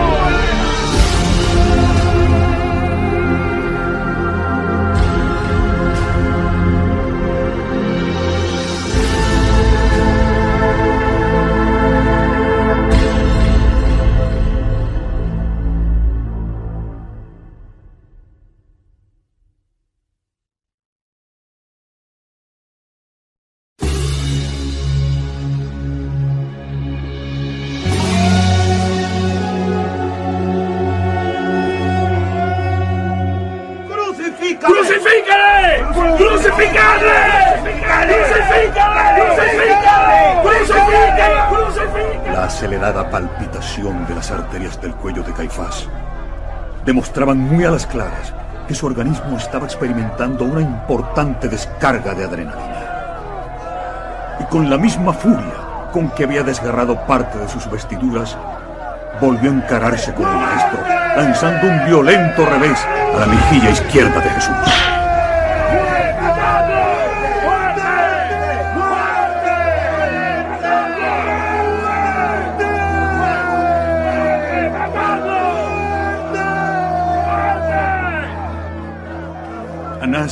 No pudo controlar la situación y los jueces, imitando al sumo sacerdote, se levantaron abandonando la sala. Pero antes, uno tras otro, pasaron por delante del maestro escupiendo el rostro. Cuando el maestro pasó a nuestro lado, camino de la estancia donde iba a tener lugar una de las más salvajes y denigrantes afrentas de aquella jornada, el joven discípulo volvió su cara, impresionado por las repugnantes expectoraciones que ocultaban casi el rostro y barba del dócil Jesús. El nazareno fue situado en el centro del húmedo y maloliente aposento, mientras los policías y criados del templo tomaban posiciones. En esos críticos momentos, Jesús volvió a levantar el rostro, buscando con la mirada. Al fin se detuvo en Juan y sin pronunciar una sola palabra, le hizo un gesto con la cabeza, ordenándole que saliera de la habitación. Una vez que Juan hubo salido, el maestro se limitó a observarme durante escasos segundos. En aquellos ojos, semientornados, como consecuencia de los salivazos ya resecos. Adiviné una mezcla de infinita tristeza y resignación. Luego, bajó nuevamente la cabeza, hundiéndose en sus pensamientos. Aquella tensa calma no tardó en estallar. El grupo de asesinos a sueldo fue rodeando al maestro. Los de las hachas se situaron uno a cada lado de Jesús y sin previo aviso, el criado que había recibido la misteriosa orden se deshizo de su manto, situándose a cuatro dedos del pecho del rabí. Levantó sus ojos y comenzó a interrogarle. Di, príncipe de Belcebú, ¿cómo se llaman tus cómplices? Conocemos a Judas, también a Simón el celote y a ese Juan Cebedeo. ¿Quiénes son los demás? ¡Contesta! Así que te niegas a responder, ¿ah? El golpe fue tan duro como inesperado, y el cuerpo entero de Jesús se tambaleó. A pesar del resentimiento que había empezado a quemar mis entrañas, no pude hacer otra cosa que observar y tratar de no alterar los acontecimientos, tal y como marcaba el código de caballo de Troya. Y desde ese instante, una lluvia de golpes y bofetadas empezó a caer sobre el cuerpo del maestro. ¡Vamos, responde! ¿Cómo se llaman tus seguidores? ¿Quién ha tomado el mando? ¿Cuántos son? ¡Ay, responde, vamos! ¡Habla! ¡Dale! ¡Habla! ¿Cómo se llaman? ¡Que hables! ¡Responde! ¡Habla! El hermético silencio del reo fue avivando el furor de los levitas que arreciaron en sus agresiones. Uno de los sicarios se situó a espaldas del Galileo, tirando violentamente de sus cabellos. El fornido cuerpo se dobló hacia atrás, mientras un tercero, que cargaba el cántaro, comenzaba a vaciar el agua en la boca del Nazareno. El líquido fue penetrando a borbotones, hasta que finalmente el rabí se vio atacado por un seco e intenso golpe de tos que puso punto final a la tortura. Mientras el levita seguía tirando del pelo del reo, otro de los esbirros levantó su pierna izquierda, lanzando un puntapié contra el bajo vientre del indefenso prisionero. Fue una de las pocas veces que escuché un gemido en boca de Jesús. El dolor tuvo que ser tan lacerante que en décimas de segundo cayó al suelo, golpeándose el rostro contra las losas. Cuando al fin acerté a ver su rostro, un escalofrío me recorrió el vientre. Jesús había palidecido en extremo y una de sus cejas se había abierto. La sangre había empezado a manar en abundancia. El nazareno fue recuperándose y comenzó a respirar profundamente. La sangre había empezado a gotear desde su barba, manchando el manto y parte de la túnica. Uno de los levitas le cubrió el rostro con un ropón, gritándole: Profetiza, liberador. Dinos, ¿quién te ha pegado? Profetiza. ¿Quién te ha pegado? Profetiza, bastardo.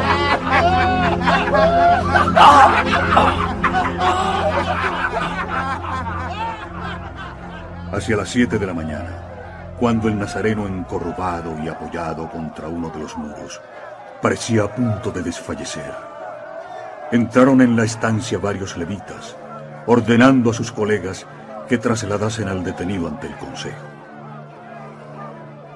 El bastonazo recibido, los puñetazos y bofetadas habían ocasionado en el nazareno una aparatosa hemorragia nasal.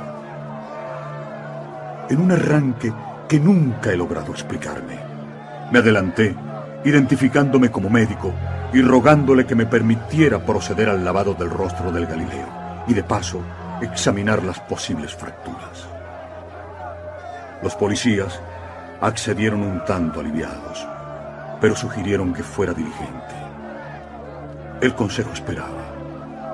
A lo largo de la limpieza y cuando toqué la masa muscular de la nariz, el rabí retrocedió levemente.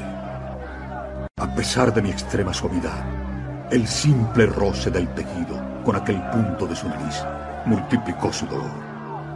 En ese momento, el gigante entreabrió como pudo sus ojos, fijando su mirada en mí. Jesús captó mi pobre pero sincera muestra de amistad, y sus labios se estremecieron. Y de pronto, ante mi desconsuelo, una lágrima resbaló por su ojo izquierdo, hundiéndome aún más en la impotencia. El maestro, con paso vacilante, entró de nuevo en la sala del Sanedrín.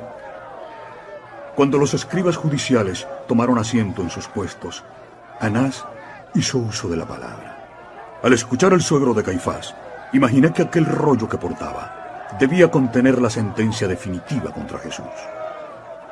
En efecto, aquellos indignos sacerdotes solo habían llegado a un acuerdo ejecutar a Jesús. Mientras duró mi entrenamiento para esta misión, tuve la oportunidad de investigar en numerosas fuentes, observando cómo hasta hoy, entre los exegetas y demás autores y estudiosos de esta parte de la Biblia, no existe acuerdo sobre quiénes fueron los responsables del juicio y posterior condena a la muerte del Nazareno. Para muchos, fundamentalmente autores judíos, el Sanedrín de aquella época gozaba de la prerrogativa de la pena capital. Y si Jesús de Nazaret, dicen, fue ejecutado al estilo romano, es porque el conflicto no iba con ellos.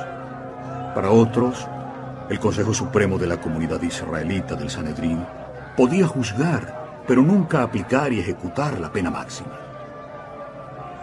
En este supuesto, las castas sacerdotales no tuvieron más remedio que acudir ante Poncio Pilato para que confirmase la sentencia.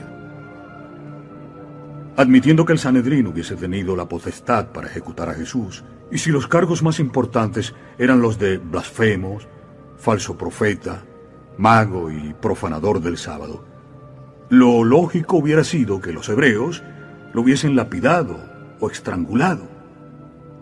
¿Por qué pidieron entonces su muerte por crucifixión? Hacia las 8 y 15 de la mañana del viernes 7 de abril, el obeso procurador apareció en lo alto de la escalera central del hall donde yo esperaba. Venía acompañado de civiles y de tres o cuatro centuriones más. Le expliqué como pude que los astros habían anunciado para esa misma mañana un funesto augurio y que por el bien de todos extremase sus precauciones.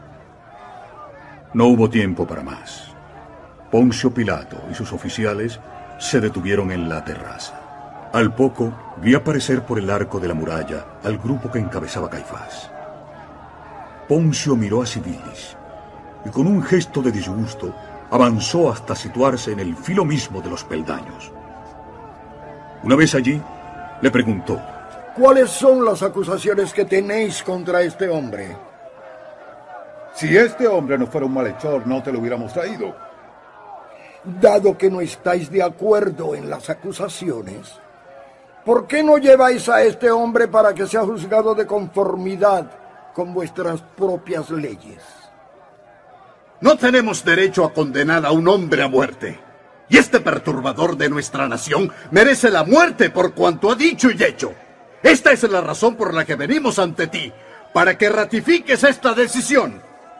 Yo no condenaré a este hombre sin un juicio y nunca consentiré que se le interrogue hasta no recibir por escrito las acusaciones. Caifás entregó uno de los dos rollos que portaba a un escriba judicial que los acompañaba, rogando al procurador que escuchase las acusaciones que había solicitado. El tribunal sanedrita estima que este hombre es un malhechor y un perturbador de nuestra nación en base a las siguientes acusaciones. Primera, por pervertir a nuestro pueblo e incitarle a la rebelión. Segunda, por impedir el pago del tributo al César. Tercera, por considerarse a sí mismo como rey de los judíos y propagar la creación de un nuevo reino. Poncio guardó silencio. Dirigió una mirada de desprecio a los jueces y descendiendo los escalones por segunda vez, se abrió paso hasta el Galileo. Una vez allí, ante la expectación general, preguntó al maestro qué tenía que alegar en su defensa. Jesús no levantó el rostro.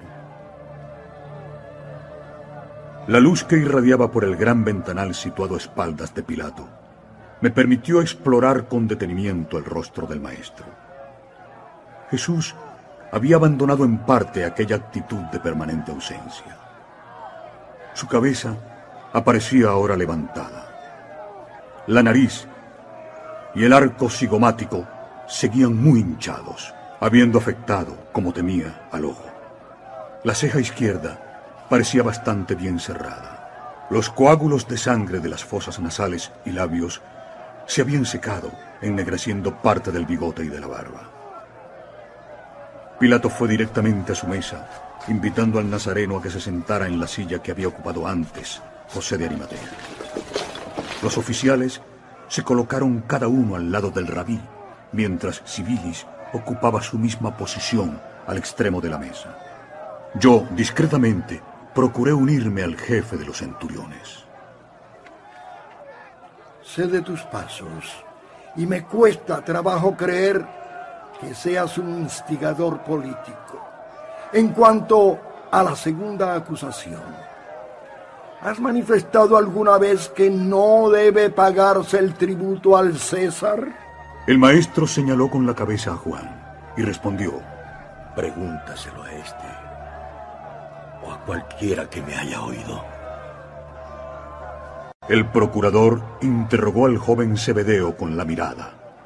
Y Juan, atropelladamente, le explicó que tanto su maestro como el resto del grupo pagaban siempre los impuestos del templo y los del César.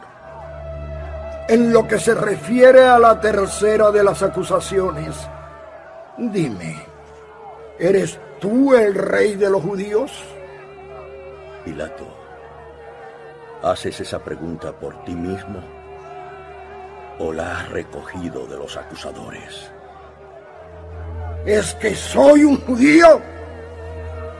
Tu propio pueblo te ha entregado y los principales sacerdotes me han pedido tu pena de muerte. Dudo de la validez de estas acusaciones y solo trato de descubrir por mí mismo qué es lo que has hecho. Por eso te preguntaré por segunda vez. Has dicho que eres el rey de los judíos y que intentas formar un nuevo reino. ¿No ves que mi reino no está en este mundo? Si así fuera, mis discípulos hubieran luchado para que no me entregaran a los judíos. Mi presencia aquí ante ti y atado demuestra a todos los hombres que mi reino es una dominación espiritual la de la confraternidad de los hombres, que por amor y fe han pasado a ser hijos de Dios. Este ofrecimiento es igual para gentiles que para judíos. Por consiguiente, tú eres rey. Sí, soy un rey de este género, y mi reino es la familia de los que creen en mi Padre que está en los cielos. He nacido para revelar a mi Padre a todos los hombres y testimoniar la verdad de Dios. Y ahora mismo declaro que el amante de la verdad me oye. La verdad, la verdad que es la verdad, ¿quién la conoce? Antes de que Jesús llegara a responder, hizo una señal a Civilis dando por concluido el interrogatorio. Los oficiales obligaron al rabí a incorporarse y Poncio abrió la puerta, ordenando a sus hombres que llevaran al nazareno a la presencia de Caifás. Poco antes de las nueve de la mañana, Poncio se asomaba a la terraza y adoptando un tono autoritario sentenció He interrogado a este hombre y no veo culpabilidad alguna. No le considero culpable de las acusaciones formuladas contra él. Por esta causa, pienso que debe ser puesto en libertad. Este hombre incita al pueblo. Empezó por Galilea y ha continuado hasta Judea. Es autor de desórdenes y es un malhechor. Si dejas libre a este hombre, no lamentarás mucho tiempo. Este hombre es un Galileo. Condúzcanle inmediatamente ante Herodes. En esta ocasión, fue el propio Sigilis quien se responsabilizó de la custodia del maestro hasta la residencia de Herodes Antipas. El Palacio de los Antiguos Asmoneos, residencia provisional de Herodes Antipas, se hallaba muy cerca de la muralla que corría desde el soberbio conjunto palaciego de Herodes el Grande hasta el templo. Lo primero que me llamó la atención de aquella espaciosa sala, perfectamente iluminada por tres grandes ventanales, fue un sillón de madera negra, magistralmente tallado. Se trataba sin duda de un trono. A los pies del mismo, una veintena de individuos aparecían recostados en voluminosos y blancos almohadones de plumas. Al vernos, se hizo un gran silencio. Pero por más que traté de identificar a Antipas, no lo logré. El maestro fue situado por el centurión frente al sillón de madera, entre la piscina y aquella pléyade de acicalados primos y amigos del tetrarca, que miraban estupefactos al Galileo y a los legionarios romanos. Caifás se adelantó, extendiendo el pergamino de las acusaciones a un individuo extremadamente flaco, igualmente recostado y semioculto entre los cojines. Al ponerse en pie, apareció ante mí un Herodes difícil de imaginar. A pesar de sus 55 años, su aspecto era el de un viejo. Bajo una túnica prácticamente transparente, se adivinaba un pellejo esquelético sembrado de costras cenicientas y sucias que los romanos denominaban la enfermedad de Mentagra. Después de examinar el pergamino, Herodes fijó su mirada en Jesús. Luego arrojó el rollo a los pies de Caifás y sin pronunciar una sola palabra, el enjuto tetrarca comenzó a dar vueltas en torno al Nazareno.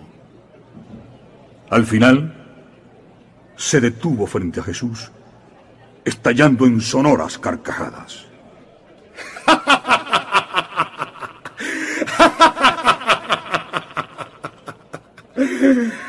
Así que, al final, este milagrero presuntuoso ha terminado por visitar a la vieja zorra.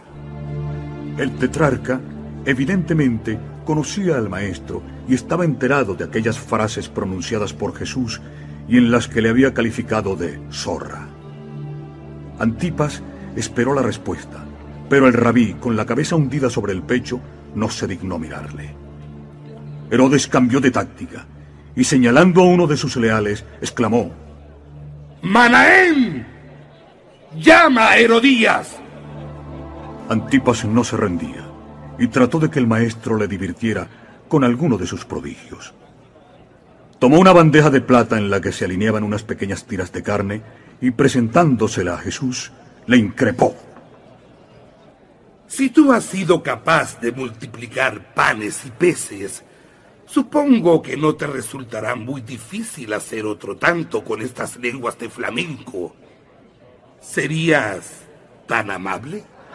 El silencio fue la única respuesta. La grotesca escena se vio interrumpida por la súbita llegada de una mujer. Antipas al verla se apresuró a acudir a su encuentro, tomándola por una mano y conduciéndola frente a Jesús.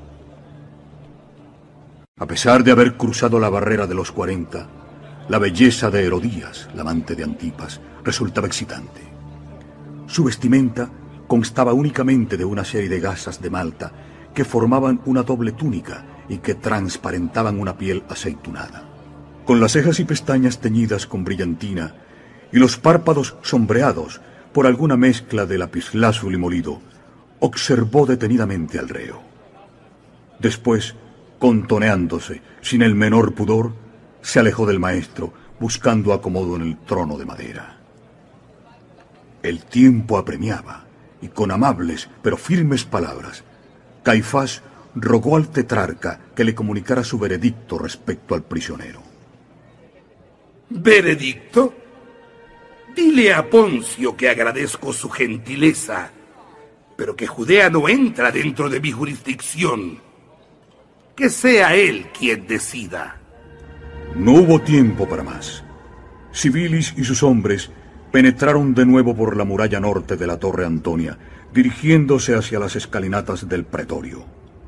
Pilato no tardó en aparecer y tomando asiento en la silla transportable, se dirigió a Caifás y a los saduceos. Habéis traído a este hombre a mi presencia acusándole de pervertir al pueblo, de impedir el pago del tributo al César y de pretender ser rey de los judíos. Le he interrogado y no le creo culpable de tales imputaciones. En realidad no veo falta alguna. Le he enviado a Herodes y el tetrarca ha debido llegar a la misma conclusión con toda seguridad. Este hombre no ha cometido ningún delito que justifique su muerte. Si consideráis que debe ser castigado, estoy dispuesto a imponerle una sanción antes de soltarle. Cuando todo parecía inclinarse a favor del Nazareno, el patio existente entre la escalinata y el portalón de la muralla se vio súbitamente invadido por cientos de judíos. Aquella muchedumbre había acudido hasta la casa del procurador, deseosa de asistir al indulto de un reo. Fue allí, a la vista de Jesús y de los sacerdotes, donde se dejaron arrastrar por la hábil y oportuna intervención de Caifás y los saduceos. Si el juicio contra Jesús se hubiera producido en otro momento o en otra jornada, sin la presencia de aquella turba, es posible que el Sanedrín no se hubiera salido con la suya. Tras evacuar una serie de consultas con sus centuriones, Poncio se levantó de la silla y elevando la voz, preguntó a la multitud el nombre del reo que habían manifestado debía ser indultado. ¡Barrabás!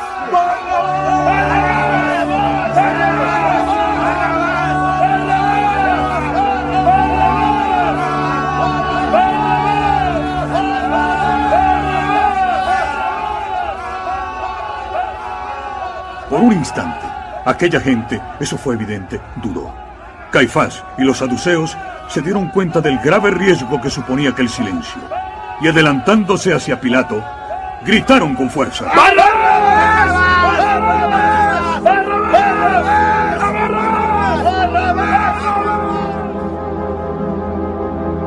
Durante algunos minutos, el gobernador romano guardó silencio.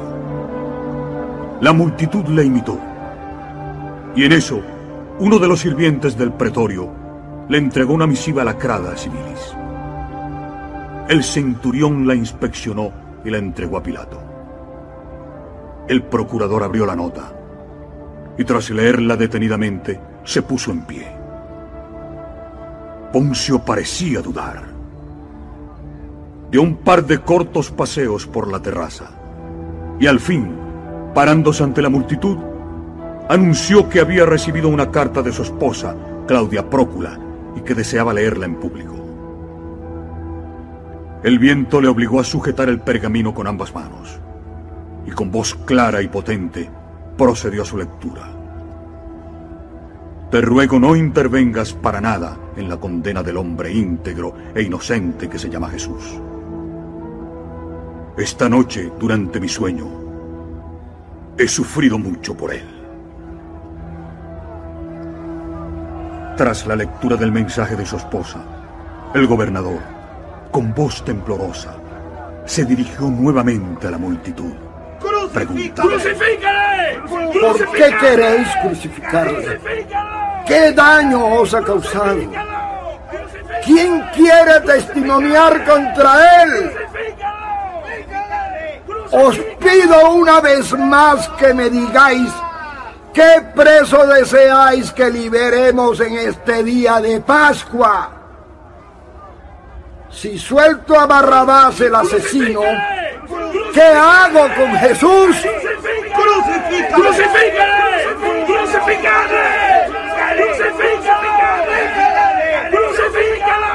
¡Crucifícalo! ¡Crucifícalo! El vocerío impresionó tanto a Poncio que asustado se retiró de la terraza, perdiéndose en el interior de su residencia. Uno de los oficiales, siguiendo las instrucciones de Civilis, se apresuró a seguir al procurador. Y al rato, mientras la multitud, poseída por la idea de matar al maestro, continuaba con su funesta petición, aquel centurión que había acudido en pos de Pilato reapareció en la entrada del pretorio, cursando una trágica orden a Civilis. La orden del procurador es esta. El prisionero será azotado. Una vez desatado, los legionarios le desposeyeron del manto púrpura que había amarrado Herodes Antipas en torno a su cuello. Con la misma violencia, le despojaron de la túnica. Por último, le desataron las sandalias, descalzándole. Y acto seguido, el mismo soldado que había cortado las ligaduras se colocó frente al prisionero, anudando sus muñecas por delante. Jesús, con una total y absoluta docilidad, se dejó hacer. Su cuerpo había empezado a sudar. El nazareno era perfectamente consciente de lo que le aguardaba y su organismo reaccionó como el de cualquier individuo. De un tirón, el legionario le obligó a inclinarse hacia el mojón de piedra, procediendo a sujetar la cuerda de la argolla metálica que coronaba la pequeña columna. Los cabellos habían caído sobre su rostro, ocultando sus facciones por completo. En mitad de un silencio expectante, el legionario más alto, situado a la derecha del maestro, levantó su flagrum de triple cola lanzando un terrorífico latigazo sobre la espalda de Jesús. ¡Urus! ¡Ah! ¡Tres! ¡Cuatro! ¡Quince! ¡Triguinta!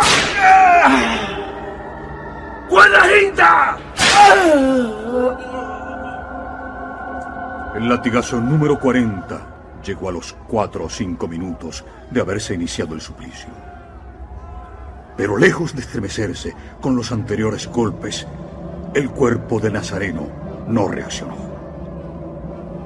Civilis levantó su bar, interrumpiendo la flagelación, y tras comprobar que se hallaba inerme, soltó la cabeza que cayó desmayada entre el hueco de los brazos.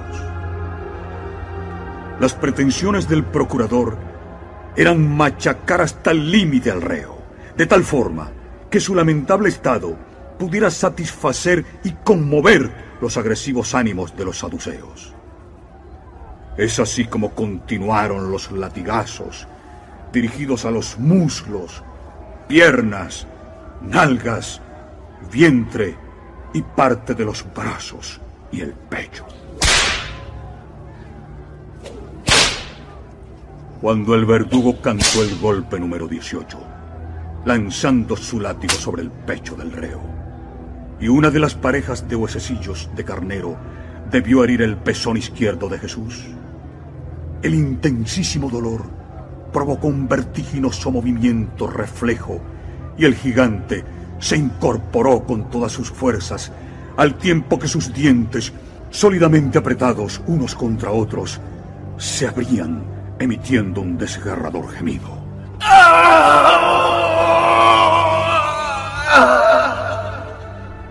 Era el primer lamento del rabí. Civilis, que venía observando el progresivo agotamiento de los verdugos, dirigió una significativa mirada a Lucilio. La soldadesca, conocedora de la fuerza y crueldad del oficial, guardó silencio. Este hombre levantó su brazo derecho, lanzando un preciso y feroz latigazo sobre la parte baja de Jesús. El afilado dolor reactivó el sistema nervioso del rabí, que llegó a incorporarse durante algunos segundos. Pero en medio de grandes temblores, sus músculos fallaron, hincándose de rodillas.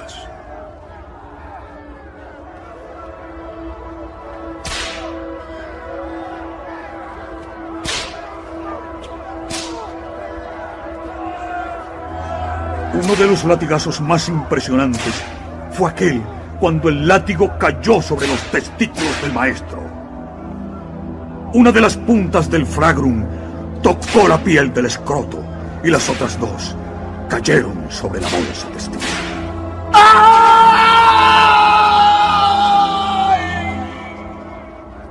Inmediatamente su pulso bajó a 90 y el maestro, palideciendo, perdió el conocimiento. Durante algunos minutos, la actitud de los legionarios fue tranquila, incluso correcta. Un grupo de soldados inició un juego. Hasta uno de ellos, queriendo darle más animación, tuvo la idea al ver al Galileo de seguir jugando utilizando a Jesús. La idea fue acogida con entusiasmo. Estaban dispuestos a divertirse a costa del que se había autoproclamado rey de los malditos y odiados hebreos. Uno de aquellos soldados, con aire marcial, traía en sus manos un complicado yelmo, trenzado a base de zarzas espinosas. El que portaba aquel peligroso casco se inclinó simulando una reverencia. Levantó la corona a medio metro sobre el cráneo del maestro, bajándola violentamente e incrustándola en la cabeza del rabí. El yelmo, brutalmente encajado, cubrió casi la totalidad de la cabeza del reo.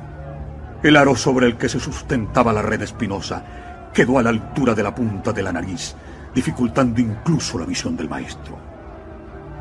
El agudo dolor de las 20 o 30 espinas que perforaron el cuero cabelludo, frente, sienes, orejas y parte de las mejillas, conmocionó de nuevo al Hijo del Hombre. ¡Salve, rey de los judíos! Eran las 11:15 de la mañana cuando la escolta condujo de nuevo al Galileo a la presencia de Pilato.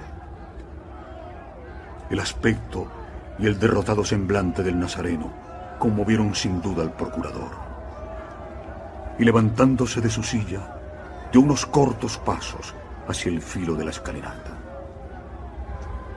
Después, señalando a Jesús y sin perder de vista a Caifás y a los saduceos, exclamó, tratando de mover la piedad de los acusadores. Aquí tenéis al hombre. De nuevo os declaro que no le encuentro culpable de ningún crimen. Después de castigarle, quiero darle la libertad. Pilato una vez más se equivocaba.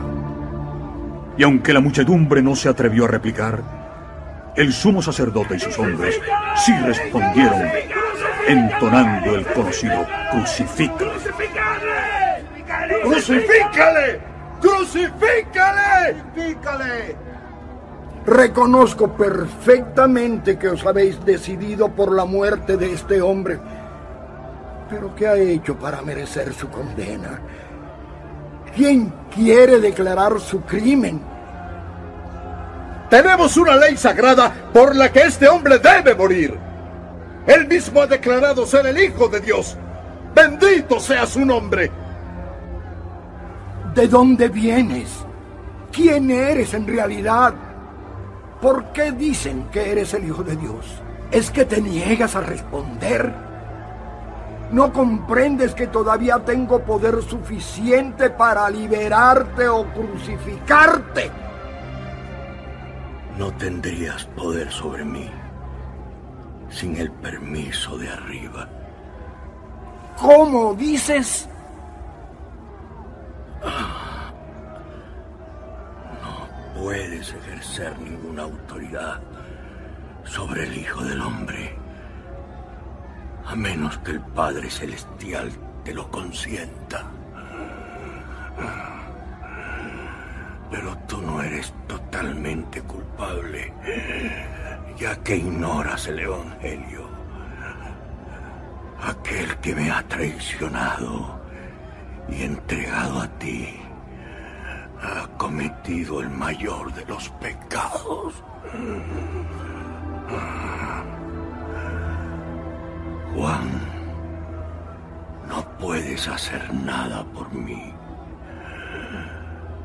Vete con mi madre y tráela para que me vea antes de que muera. Si sueltas a este hombre, Pilato, tú no eres amigo del César. Y trataré por todos los medios de que el emperador tenga conocimiento de ello.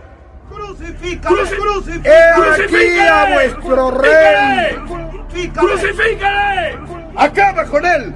¡Crucifícale! ¡Crucifícale! ¡Crucifícale! Voy a crucificar a vuestro rey. ¡No tenemos más rey que a César! Soy inocente de la sangre de este hombre. ¿Estáis decididos a que muera?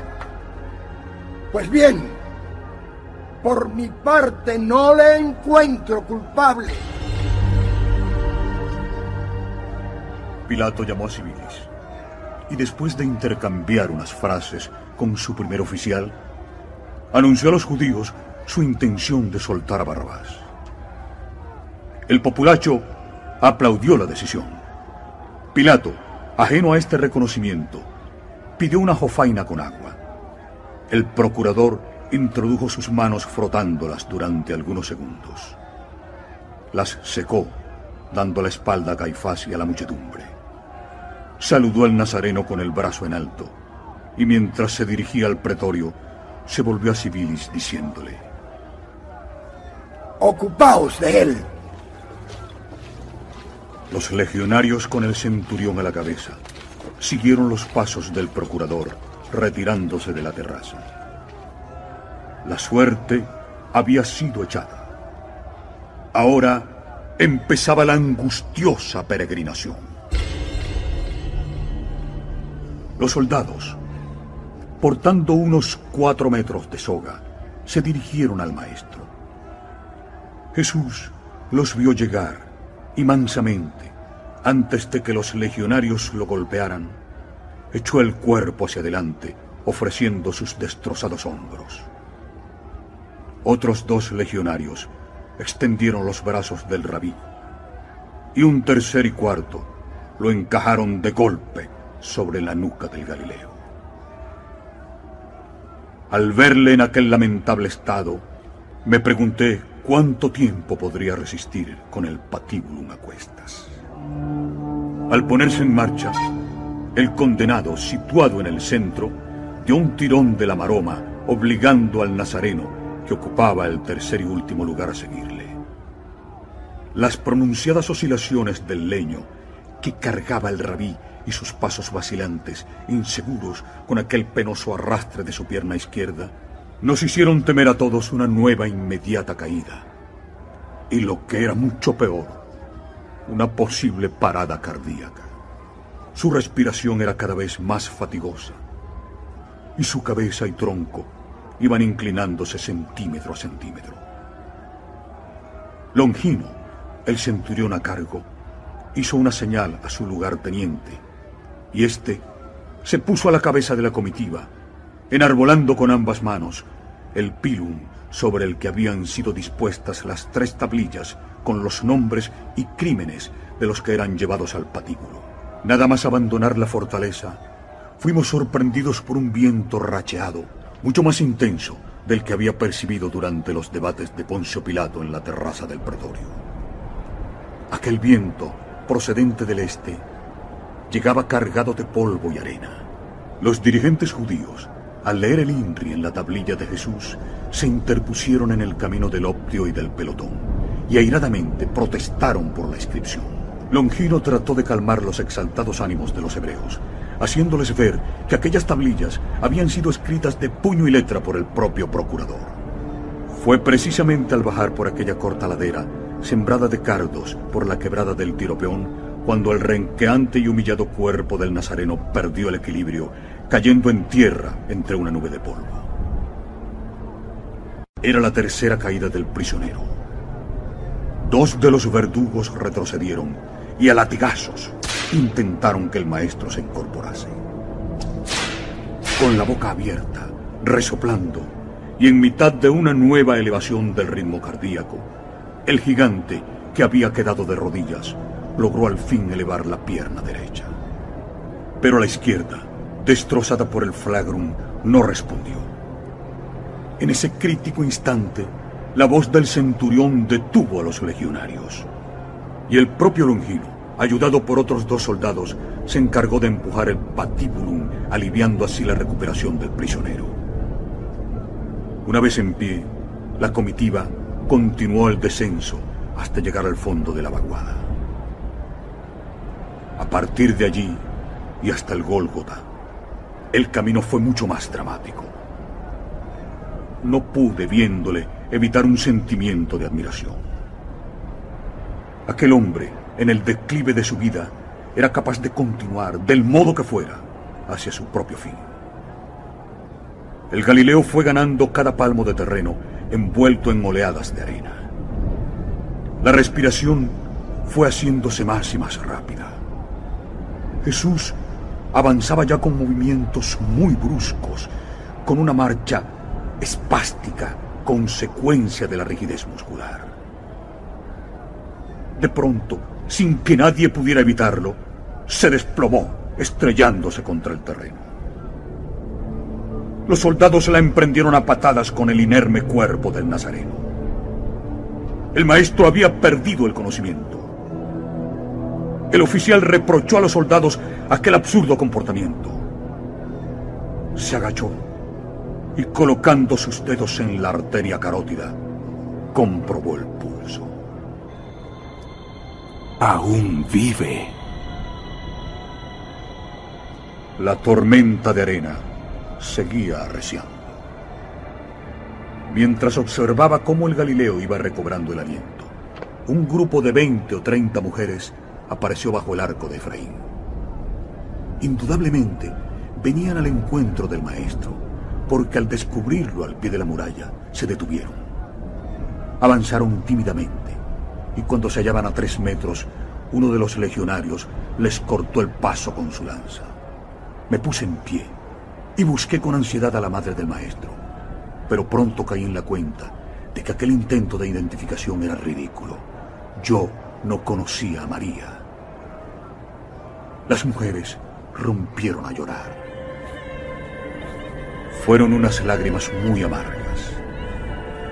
El Galileo giró su cabeza y al contemplar al grupo de judías, inspiró profundamente, exclamando con voz ronca. Hija de Jerusalén, no lloréis por mí. Llorad más bien por vosotras mismas y los vuestros. Mi misión está casi cumplida. Muy pronto me iré con mi padre, pero la época de terribles males para Jerusalén no ha hecho más que empezar. Veréis llegar días en los que digáis, benditas las estériles y aquellas cuyos senos no amamantaron a sus pequeños.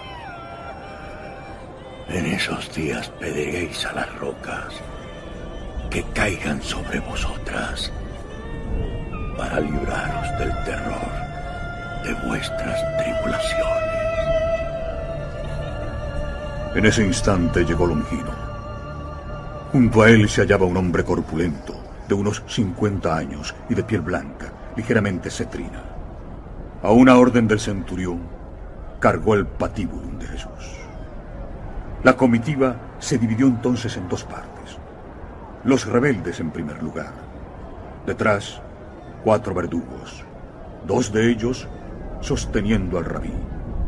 E inmediatamente, cerrando el pelotón, el llamado Simón, natural de Sirene. El Gólgota. ¿Cómo describir aquel lugar y aquel momento? ¿Cómo transmitir la inmensa soledad de Jesús de Nazaret al pisar la calva pedregosa del Gólgota? Al pisar aquel lugar, mi espíritu se encogió. Las ráfagas de viento, más que silbar, ululaban entre media docena de altos postes, firmemente hundidos en las fisuras de la roca. Eran los stipes, palus o staticulum, como se designaba a los maderos verticales de las cruces. ¿En cuál de los maderos debían crucificar a Jesús? ¡Dejemos al rey en el centro!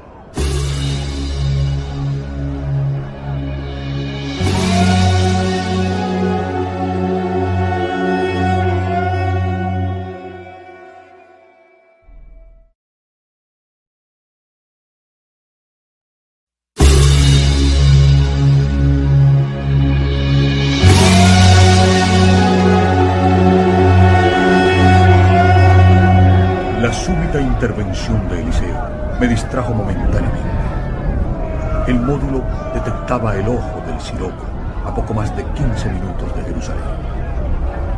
La velocidad de Aboab había descendido ligeramente, pero el arrastre de arena era muy considerable. La advertencia de Eliseo no me preocupó. Mi corazón y mis cinco sentidos se hallaban a cuatro metros de mí mismo. En la figura de aquel hombre, un metro ochenta y uno de estatura, ahora encorvado y maltrecho. Maestro fue levantado sin más dilaciones. Le fue retirado el manto púrpura, tocándole después el turno al ratón. Al desenrollarlo, quedó al descubierto la parte superior de la túnica. Y al verla, cerré los ojos. Era una mancha informe, sanguinolenta y encolada al cuerpo sobre las heridas de la flagelación. Cuando uno de los soldados se disponía a retirar la túnica, otro de los guardianes reparó en el yelmo o corona de espinas. Uno de los romanos se situó frente a Jesús, introduciendo lentamente sus dedos por dos de los huecos del casco.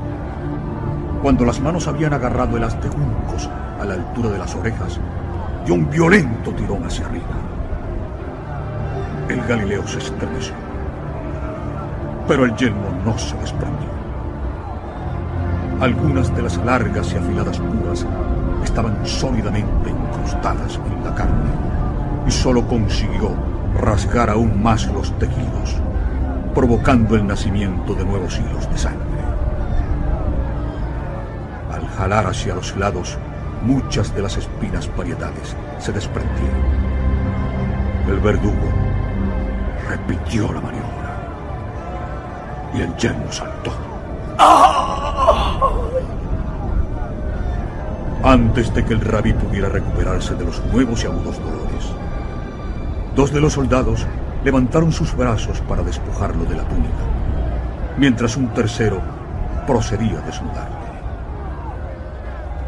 El crujido de la túnica al ser despegada del tronco de Jesús me hizo palidecer. El legionario fue elevando la túnica con lentitud.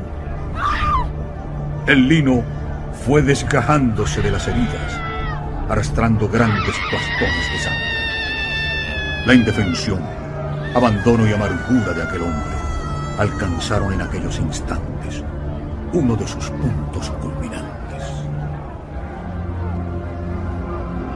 Sumiso, con sus manos ocultando los testículos, el nazareno empezó a arrastrarse, más que caminar, en dirección a las cruces. Longino y otro legionario le escoltaron, tomándole por los brazos. El enclavamiento. El verdugo lanzó el mazo que cayó en el centro de la muñeca del Galileo.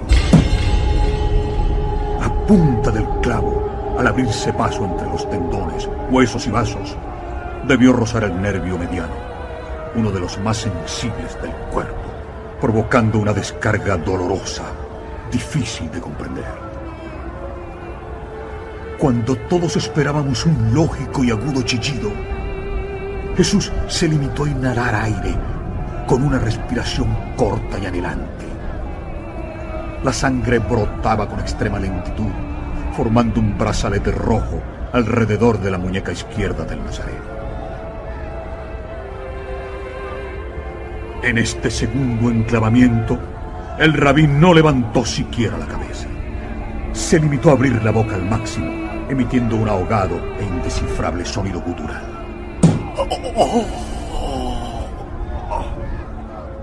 A cada claveteo de las manos y los pies, el nazareno respondía con un lamento. Cinco. Seis.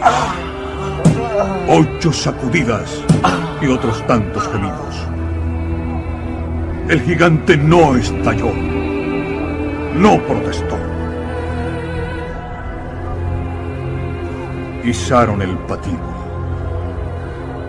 El madero era controlado por los legionarios para que no perdiera su posición horizontal. Iniciaron entonces un lento y exasperante ascenso. Las ráfagas de viento acuchillando el cuerpo del Nazareno con sucesivas cargas de polvo y tierra. Poco a poco su cabeza recuperó la verticalidad, cayendo en ocasiones sobre el extremo superior del esternón. En uno de aquellos tirones, tras inhalar una fuerte bocanada de aire, Jesús levantó fugazmente la cabeza y dirigiendo la mirada hacia el turbulento cielo, exclamó, Padre, perdónalos.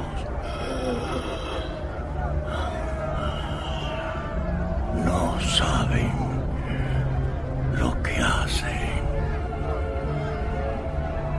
Al ver consumada la crucifixión del rabí, la muchedumbre comenzó a aplaudir y gritar, subrayando así la macabra labor de los legionarios. Los sacerdotes mostraban una especial satisfacción. Toda su anterior cólera se había convertido en júbilo. Mi atención quedó fija en el Iscariote, quien estuvo presente en la crucifixión. Nada más ver cómo atravesaban el segundo pie del maestro. El traidor se alejó del gentío, perdiéndose por el polvoriento camino rumbo a Jerusalén. El triste espectáculo había entrado en su último acto. Los curiosos comenzaron a desfilar retirándose hacia la ciudad santa.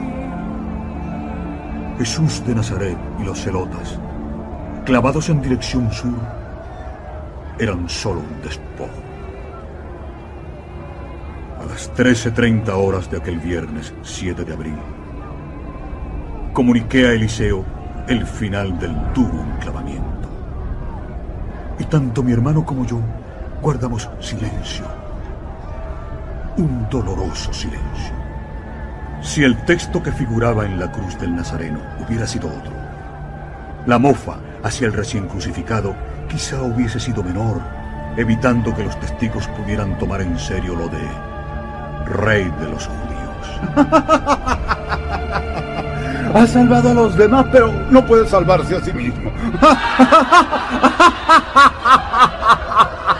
Si eres el Hijo de Dios, ¿por qué no desciendes de tu cruz? ¡Vamos, vamos! Eliseo me recordó de pronto desde la cuna la inminente proximidad del ojo del Siloé. Efectivamente, en la lejanía, por detrás del olivete, descubrí unas masas negruzcas y oscilantes que se abatían sobre un extenso frente. De pronto, alguien recordó al pelotón las vestiduras del Nazareno que yacían aún en el extremo sur del gran peñasco. Pero cuando los soldados las recogieron, dispuestos a trocearlas, los legionarios, responsables de la custodia y enclavamiento de Jesús, protestaron, aludiendo que aquellas prendas les pertenecían y las reclamaban para sí. ¿Qué hacer con ellas? La solución fueron los dados. El ganador plegó cuidadosamente su túnica, mientras entre la multitud se escuchaban frases hirientes contra el maestro. Tú que querías destruir el templo y reconstruirlo en tres días. Sálvate a ti mismo. si tú eres el rey de los judíos, baja de la cruz y te creeremos. Se ha confiado a Dios, bendito sea, para que le liberara. Y ha llegado a pretender ser su hijo. ¡Mírame ahora!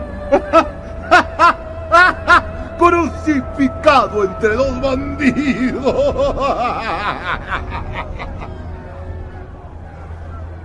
La multitud, muy disminuida, fue desapareciendo.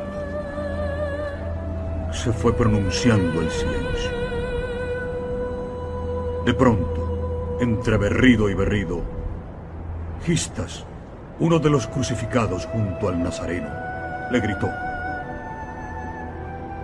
Si eres el Hijo de Dios, ¿por qué no aseguras tu salvación y la nuestra? El maestro no respondió. Sí lo hizo en cambio el otro guerrillero.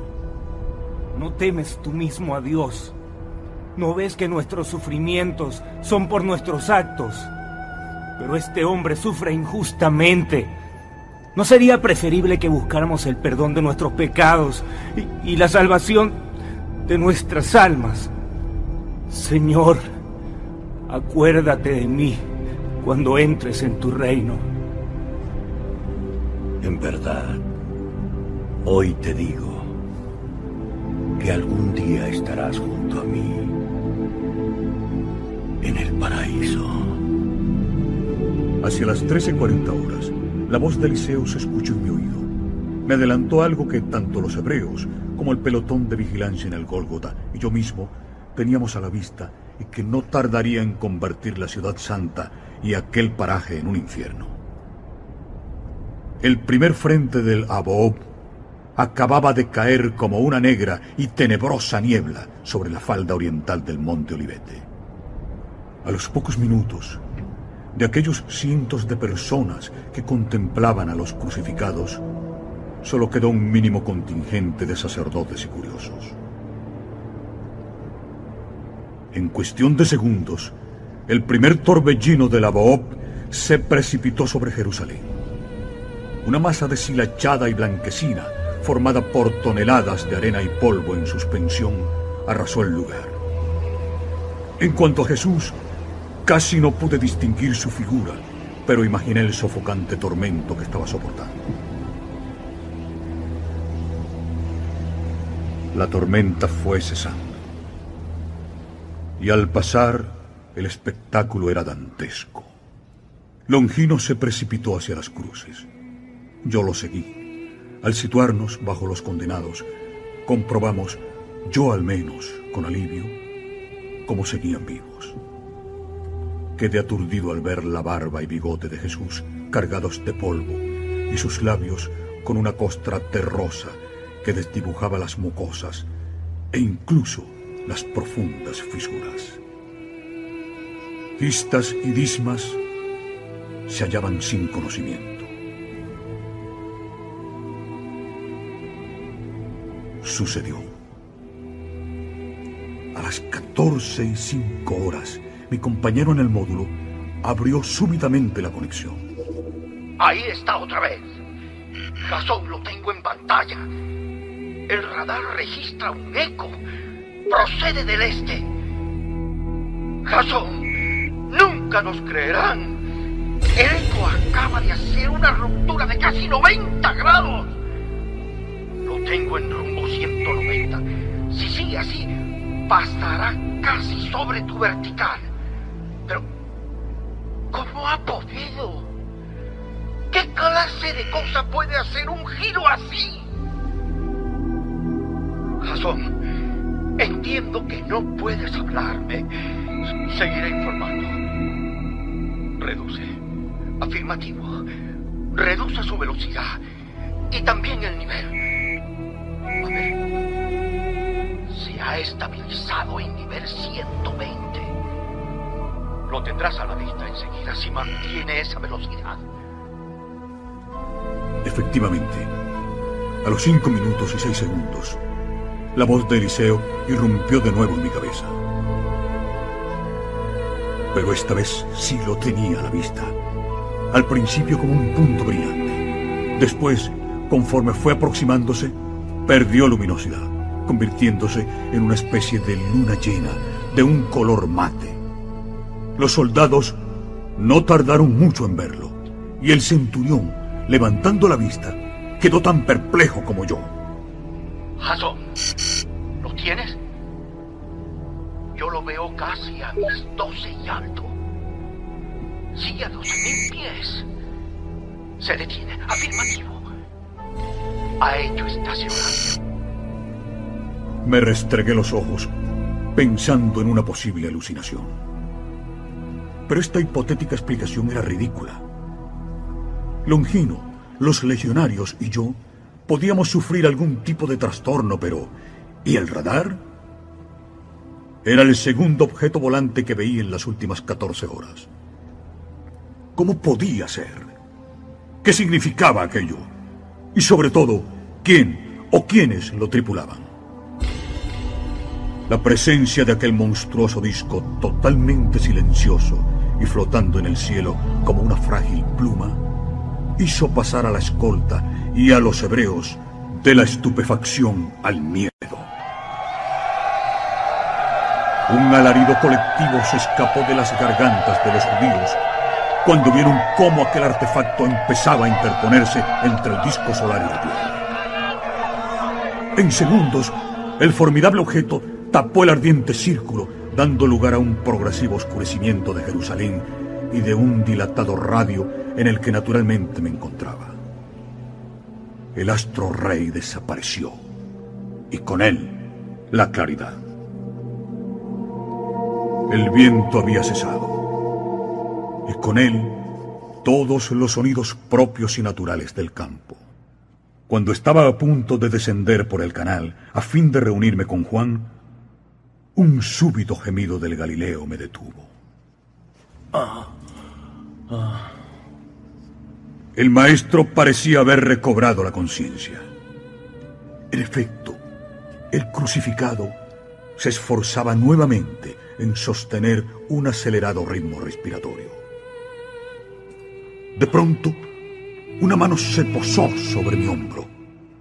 Era Juan. Venía solo. Su rostro, marcado por las largas horas de insomnio y sufrimiento, le hacía parecer un viejo. Se dirigió a Longino, suplicándole que, aunque solo fuera un instante, permitiera a la Madre de Jesús de Nazaret aproximarse a la cruz y dar el último adiós a su hijo primogénito. Juan acompañó su petición dirigiendo su brazo derecho hacia el reducido número de mujeres que esperaba a escasa distancia de los saduceos. A pesar de cuanto llevaba vivido y sufrido en aquella misión, al oír al Cebedeo, mis rodillas temblaron. María estaba allí. En pocos segundos tuve ante mí a la madre terrenal de aquel gigante. Apoyándose en los antebrazos de Juan y de Jude o Judas, aquella hebrea de rostro extremadamente pálido se detuvo a un metro del árbol en el que se hallaba clavado su hijo. No era muy alta. Su cabeza, levantada hacia el maestro, había quedado poco más o menos a la altura de las rodillas del nazareno.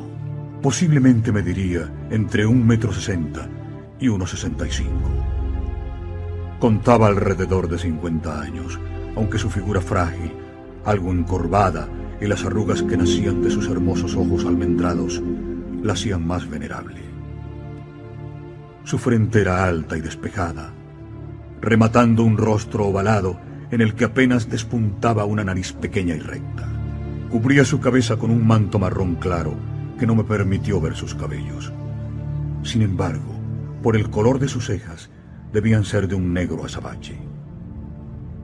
La túnica, de una tonalidad similar a la del manto, rozaba casi la superficie del Gólgota.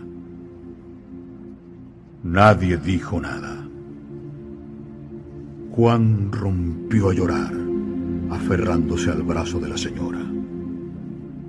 Longino, conmovido, se retiró. Ante mi sorpresa, María no derramó una sola lágrima. Solo el temblor de sus largas y encallecidas manos, bajo cuya piel serpenteaba una maraña de venas azules y pronunciadas, reflejaba su aflicción. Cuando Longino aproximó la improvisada antorcha al cuerpo del maestro, con el fin de que su madre pudiera contemplarle mejor, el Galileo, alertado quizá por el resplandor rojizo del fuego, despegó la barbilla del pecho, descubriendo a su familia. Su respiración volvió a agitarse. La mujer, al igual que Juan y el hermano de Jesús, no despegaron ya sus miradas del rostro del crucificado. La boca del gigante se abrió ligeramente, intentando hablar, pero las reservas del Cristo estaban casi agotadas y su voluntad no fue suficiente. Jesús intentó de nuevo, arqueó el diafragma y tensó de nuevo los músculos elevadores y extensores, haciéndolos vibrar. Al instante de la semisegada herida de la muñeca izquierda, surgieron dos reguerillos de sangre, finísimos y divergentes. El maestro, ¿a qué precio? había logrado su propósito. Su boca se abrió al máximo y una bocanada de aire fresco penetró en sus pulmones. Su cuerpo volvió a caer y Jesús, bajando el rostro, esbozó una sonrisa extraña. María, al contemplar el desesperado esfuerzo de su hijo, bajó la cara y sus piernas flaquearon. Pero Juan y Judas la sostuvieron.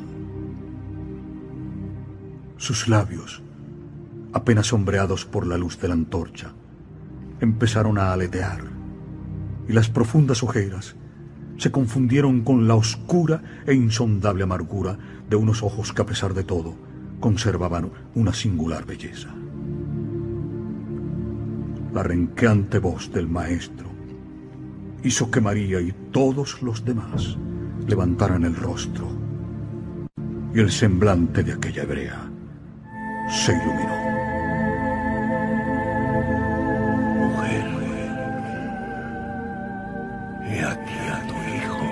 Juan se secó las lágrimas con la palma de su mano derecha, mirando a su maestro sin acertar a comprender. Después, desviando el rostro hacia el apóstol, exclamó casi sin fuerzas. Hijo mío, he aquí a tu madre. Deseo que abandonéis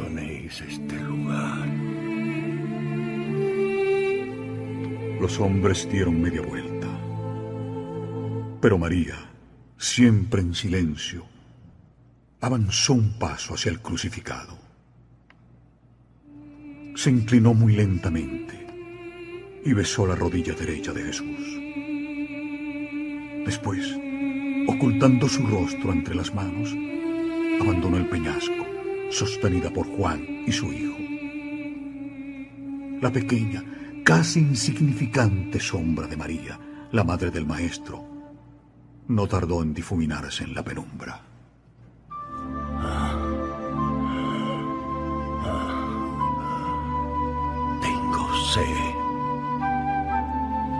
El optio autorizó al centurión que acercara al Galileo el tapón que cerraba la cántara con el agua vinagrada, quien levantando la lanza con el tapón, tocó los labios del maestro. Jesús abrió la boca mordiendo ansiosamente el corcho. El líquido, al penetrar en las grietas de los labios, hirió de nuevo la carne del Nazareno a las 14.40 horas, el maestro, con las costillas tensas como ballestas y las arterias pulsando sin descanso, despegó la barbilla del tórax. Su ojo derecho empezaba a apuntar un ligero estrabismo o desviación divergente. El centurión hizo oscilar la antorcha a la altura de la cara del Galileo con lentos movimientos. Pero la pupila muy dilatada, no llegó a moverse. Jesús había empezado a perder la visión. 14.45 horas, el maestro en lenguaje casi ininteligible decía, Sé que el Señor salvará su, su. Tu mano descubrirá a todos mis enemigos.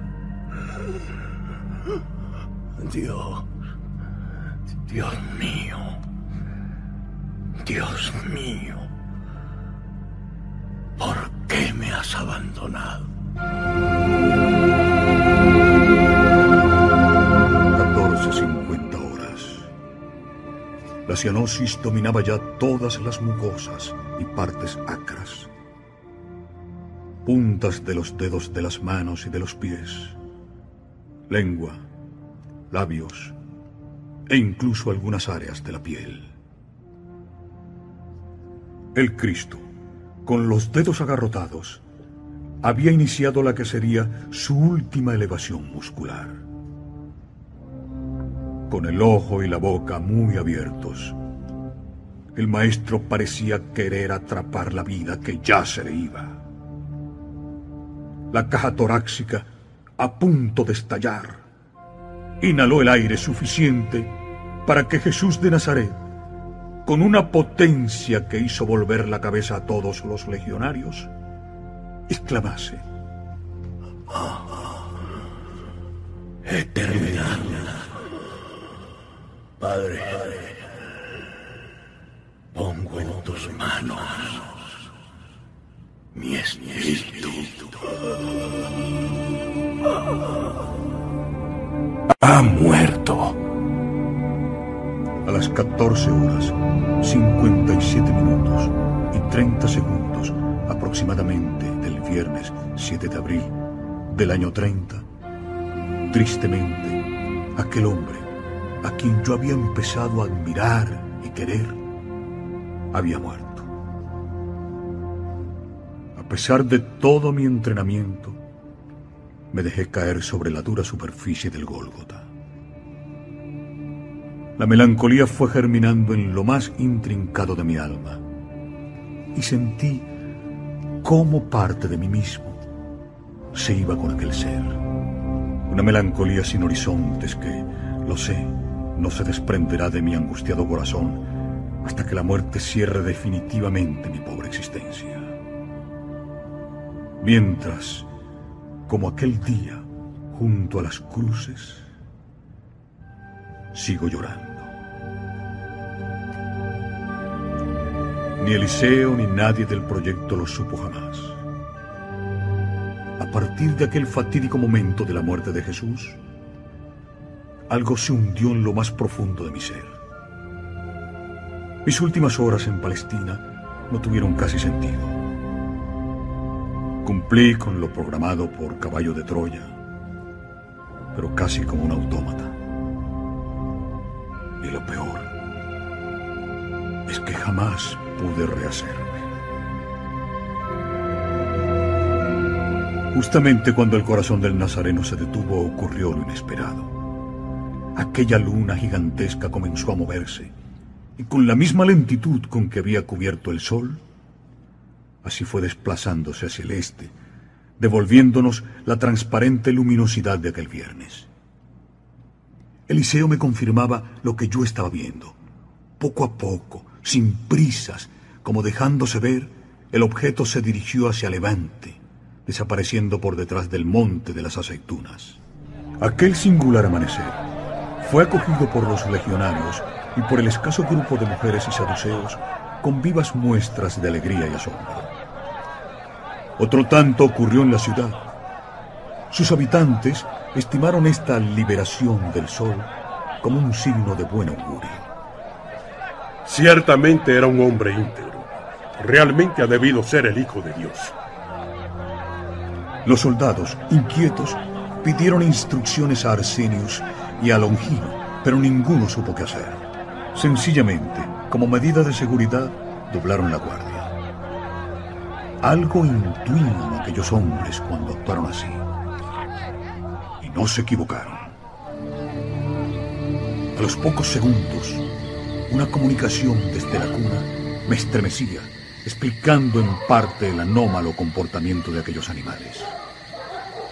Los sensores de a bordo habían empezado a detectar una serie de gases con alto contenido de azufre, así como un ligero incremento de la temperatura a nivel del suelo. Eliseo no estaba seguro, pero era posible que se avecinara un movimiento sísmico. Fue después, a las 15.1 horas, cuando sentimos aquella primera sacudida. ¡Abajo! ¡Vamos! ¡Todos abajo! Un bramido sordo comenzó a levantarse por el este, y de inmediato se dejó sentir la segunda sacudida. Sumergido en un pavor incontrolable e irracional, aquellos segundos no tuvieron tiempo ni medida. A mí, aquellos 47 segundos se me antojaron siglos. Al cabo de ese tiempo, todo volvió a serenarse, y un silencio de muerte cayó sobre la peña y sus alrededores. Después del pánico, ya más serenos, el verdugo encargado sugirió al oficial que se iniciase la operación del descendimiento por el reo que llevaba más tiempo muerto. Iniciaron el descenso del Galileo. Lo bajaron lentamente. Fue entonces cuando los sacerdotes irrumpieron reclamando el cuerpo del maestro. Parte de los curiosos que se había unido a los jueces clamaron también insultando a los romanos. Pero el centurión desenvainó su espada, se colocó a la cabeza de los legionarios dando la orden de cargar. Una vez restablecido el orden, dio lectura a la orden de Poncio y se acercó a José de Arimatea, que había llegado un momento antes. Este cuerpo te pertenece. Haz lo que consideres oportuno. Mis soldados te ayudarán para que nadie se oponga a tu deseo. El traslado del Galileo fue dirigido por el de Arimatea y Nicodemo, y siguiendo prácticamente el mismo itinerario de la Vía Dolorosa. Y cruzamos la carretera de Samaria, y la comitiva con el cuerpo se detuvo frente a un huerto, donde estaba la cripta en la cual iba a descansar el cadáver de Jesús. Hacia las cinco de la tarde, cuando José consideró que todo estaba dispuesto, salió del panteón indicando a Nicodemo que bajase en el cuerpo del maestro. El cuerpo fue orientado de forma que la cabeza quedara frente al angosto portillo. Cuando al fin fue introducido en la tumba, Nicodemo fue pasando la pareja de sacos que aún colgaba de su hombro y el ánfora. Era una estancia cuadrada, de unos tres metros de lado y de unos setenta de altura. Los restos de Jesús reposaban finalmente sobre un lecho de piedra. El de Arimatea comenzó a desatar los saquetes de arpillera. Una de las sacas contenía un polvo granulado de un color amarillo oro que esparció una deliciosa fragancia por toda la cripta. En el segundo saco distinguí un campanudo jarro de cobre, lacarado con un tapón de tela, que al ser descubierto mostró unos retazos de tela. Nicodemo seleccionó una de aquellas ventas y tirando de ambos extremos, la estabilizó a un par de cuartas por encima del saquete polvo amarillo, cubriendo generosamente la tela. Anudó la venda en el nacimiento de los pies y regresando a la saca, repitió la operación con una segunda tira. Una vez atado, tal y como marcaba la ley judía, los amigos del rabí se inclinaron nuevamente sobre los saquetes. Nicodemo removió el contenido del jarro, llenando ambas manos con un apreciable volumen de acíbar de fuerte olor. Era mirra. Al terminar, José, agobiado por la llegada del crepúsculo, se dirigió nuevamente a la puertecilla. Nicodemo soltó de su brazo derecho un largo pañuelo granate, rodeando hábilmente la cabeza de Jesús. El pañolón levantó el maxilar inferior, cerrando así la boca de Cristo. Fueron instantes especialmente intensos y emotivos. Comprendí con desolación que aquella era la última vez que vería el cuerpo sin vida del maestro. Al posar mi mirada en sus machacados restos, me asaltó una duda densa y agobiante como aquella cámara funeraria. ¿Resucitaría tal y como había anunciado? Pero ¿cómo? Aquella devastadora catástrofe había reducido su organismo a una piltrafa. Hacia las ocho de la noche, cuando el sueño empezaba a vencerme en casa de la familia de Marcos, donde había tenido lugar la última cena de Jesús.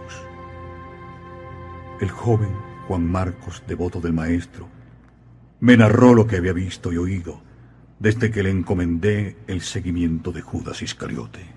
Cuando el traidor vio cómo los legionarios terminaban de atravesar los pies de Jesús, se alejó del patíbulo. Tú lo viste. Entonces fue directamente al templo, abriéndose paso con grandes zancadas y empujones. Se veía furioso.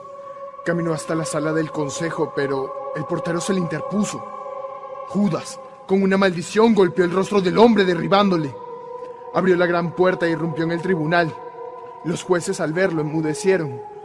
Por lo visto no esperaban al traidor. Y Judas jadeando y en un tono que casi me dio lástima les dijo, en el sentido de haber traicionado a una sangre inocente. Me ofreciste dinero por este servicio, el precio de un esclavo, y con ello me habéis insultado. Me arrepiento de mi acto. He aquí vuestro dinero. Quiero liberarme de esta culpa. Tu maestro ha sido condenado por los romanos. En cuanto a tu culpabilidad, ¿en qué nos concierne? Ocúpate tú de ello y vete. El Iscariote se alejó del tribunal seguido de risotadas e insultos. Cuando pasó a mi lado, su cara me dio miedo. Llevaba la bolsa en su mano izquierda y los ojos fijos en el suelo. Ni siquiera me vio. A grandes pasos se dirigió al atrio de los gentiles, entrando en la sala de los cepillos. Con gran calma tomó un puñado de monedas lanzándolas al voleo. Cuando comprobó que ya no quedaban monedas, arrojó la bolsa sobre el pavimento pisoteándola con furia. Fue entonces cuando abriéndose paso entre los atónitos hombres que allí se encontraban, salió del atrio de los gentiles. Llevaba mucha prisa, no saludaba a nadie, salió de la ciudad y siguió en dirección a la garganta del Inom. Empezó a trepar por los peñascos y al llegar a una de las rocas más altas y puntiagudas, se deshizo del manto y del cinto. Yo estaba tan asustado que me pegué al terreno temblando de miedo. Entonces vi a Judas, al borde del precipicio, amarrando uno de los extremos del ceñidor a la rama de una pequeña higuera que crecía entre las grietas de la roca. Comprendí lo que quería hacer. Me incorporé dispuesto a pedirle que no lo hiciera, pero no tuve tiempo. El Iscariote hizo otro nudo alrededor de su cuello y... En silencio se lanzó al vacío. Fue espantoso, Jasón. Corrí hacia la higuera Solo tuve un pensamiento. Cortar, morder, arañar el cinto. Todo menos que se ahorcase. Cuando llegué al filo del abismo, el cuerpo del pobre Judas se balanceaba en el aire, pateando y girando sobre sí mismo. Fue todo tan rápido que no pude hacer absolutamente nada. Después regresé a la ciudad y cuando trataba de volver al Gólgota, ocurrió el temblor. Al quedarme solo, establecí una última conexión con el módulo, anunciando a Eliseo mi intención de visitar el Inón y suponiendo que aún estuviese allí, examinar el cadáver de Judas. Eran las 21.30 horas. El sueño disipó mi fatiga y mis angustias. Me pareció extraño, muy extraño, que Jesús de Nazaret no estuviera vivo y cercano. Sin querer, me había acostumbrado a su majestuosa presencia. 8 de abril, sábado. Poco antes del amanecer, Eliseo me sacó de un profundo sueño. La meteorología había cambiado. El día prometía serenidad. Viento en calma, excelente visibilidad, baja humedad relativa. Juan Marcos no tardó en presentarse para acompañarme a Inón. Tras un par de minutos de intensa búsqueda, Juan Marcos dio un grito. ¡Allí, mira! ¡Allí está! Una vez en el fondo de la barranca, vi el cuerpo de un hombre boca abajo. Un escalofrío recorrió mis entrañas. Las ratas habían empezado a devorarlo. Le di vuelta y el rostro imberbe, puntiagudo y pálido del Iscariote apareció ante mí. Tenía los ojos abiertos, con el sello del espanto en sus pupilas. Me pregunté si aquel Iscariote, hijo de Simón, un hombre ilustre y adinerado de Judea, discípulo de Juan el Bautista y atormentado buscador de la verdad, merecía realmente un fin tan desolador. Me dirigí del Linón a la casa de Juan Zebedeo. En la última estancia, penosamente alumbrada por una lámpara de aceite, distinguí enseguida a cuatro mujeres.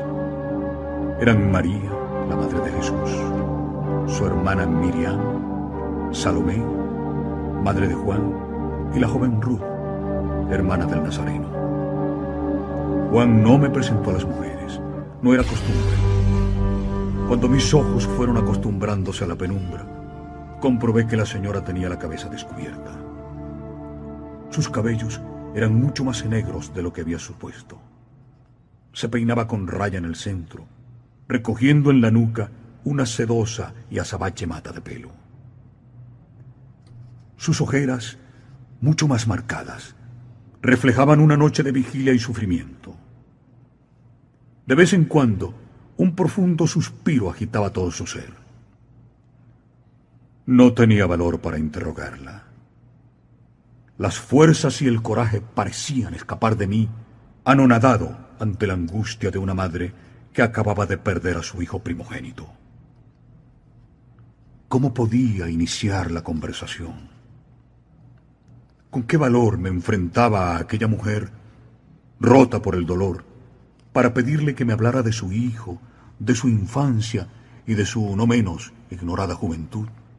Solo se me ocurrió arrodillarme frente a ella y ofrecerle como obsequio un manto que en un principio había comprado a Marta, la hermana de Lázaro. Ella agarró el manto, llenándome con una mirada intensa, una mirada que me recordó la de su hijo. Hacia las once treinta horas, nuestra conversación terminó. Me llevaba la promesa de María de hablarme de Jesús, de sus primeros años en Nazaret, de sus viajes por el Mediterráneo y de la muerte en accidente de trabajo de su esposo, el constructor y carpintero llamado José. Media hora antes del ocaso, hacia las seis, Jude y su hermana Ruth se pusieron en camino, acompañando a su madre hacia la residencia de Lázaro. Me brindé a acompañar a la familia del Nazareno y de esta forma pude ampliar mis conocimientos sobre la vida de Jesús. A las 19.30 horas, las hermanas del resucitado nos recibieron en su hogar. Pero la noche empezaba a menguar y tras despedirme de mis nuevos amigos, agradecí a Marta y a María su generosa hospitalidad, anunciándoles que debía emprender un largo viaje y que casi con seguridad regresaría pronto. Poco antes de las doce de la noche, preocupado por encontrar alguna fórmula que me permitiera observar la boca del sepulcro con un máximo de nitidez y seguridad, inicié la ascensión del olivete. ¿De verdad se produciría la gran hazaña? ¿De verdad tendría la grandiosa oportunidad de comprobar con mis propios ojos el anunciado prodigio de la resurrección? 9 de abril, domingo. Hacia la una de la madrugada me dirigí al sepulcro. Todo se hallaba en silencio y en calma. En ese instante, una duda mortal me secó la garganta. ¿Y si hubiera llegado demasiado tarde? ¿Y si la supuesta resurrección hubiera ocurrido ya? Desde mi puesto de observación, pude ver cómo los soldados que montaban guardia en el callejón o antesala de la cripta habían encendido una hoguera. A pesar de mi proximidad, la boca de la cámara funeraria no era visible desde aquel improvisado observatorio desde un palomar. A las 2.40 horas ocurrió lo inexplicable. Noté algo raro, como una sacudida. O quizá la palabra más exacta sería vibración seca, casi instantánea, sin ruido. Mi primera impresión fue confusa. No había viento. Si se trataba de un nuevo sismo, Eliseo lo registraría al instante y me daría aviso de inmediato. Pero la voz de mi compañero siguió muda. No habían transcurrido ni dos minutos cuando una nueva sacudida o vibración o descarga azotó el palomar junto al cual me encontraba y a juzgar por el desconcierto de los centinelas del sepulcro, ellos sintieron como yo el inusual movimiento. Las vibraciones parecían encadenadas. Se sucedían casi sin interrupción. Las palomas volaban asustadas y al mismo tiempo un zumbido agudísimo, más afilado que el de un generador, me taladró los oídos. Creí enloquecer. Traté de proteger los oídos con las manos, pero aquel pitido seguía clavado en mi cerebro. Caí al suelo medio inconsciente y cuando pensaba que mi cabeza iba a estallar, todo cesó. Observé luego a los soldados medio tumbados en tierra, gritando y sujetándose el cráneo con las manos. A las 3.10 horas, en mitad de aquel espeso silencio, algo como un rugido, como una mano de hierro que se arrastrase sobre una roca. Así empecé a oír el lento, muy lento deslizamiento de una piedra sobre otra. Uno de los levitas que habían llegado junto a los legionarios, asustados, empezaron a retroceder, gimiendo y tropezando los unos con los otros. ¡Las piedras! ¡Las piedras! ¡Sí, sí, ¡Se mueven! ¡Se mueven! ¡Sí, sí, sí! ¡Se mueven! ¡No puede ser! De pronto, el ruido de la losa cesó. Y casi simultáneamente brotó una llamarada de luz. No fue fuego, ni tampoco una explosión. Solo puedo decir que se trató de luz. Una lengua o burbuja o radiación luminosa de un blanco azulado inenarrable. Se prolongó instantáneamente hasta los árboles más cercanos. En décimas de segundo desapareció. Me revolví inquieto. Allí, por supuesto, había ocurrido algo anormal e inexplicable a la luz de toda razón. De la tumba, y de eso doy fe, no salió persona alguna. Pero, ¿quién podía aparecer por aquellos escalones de no haber sido el propio Jesús de Nazaret?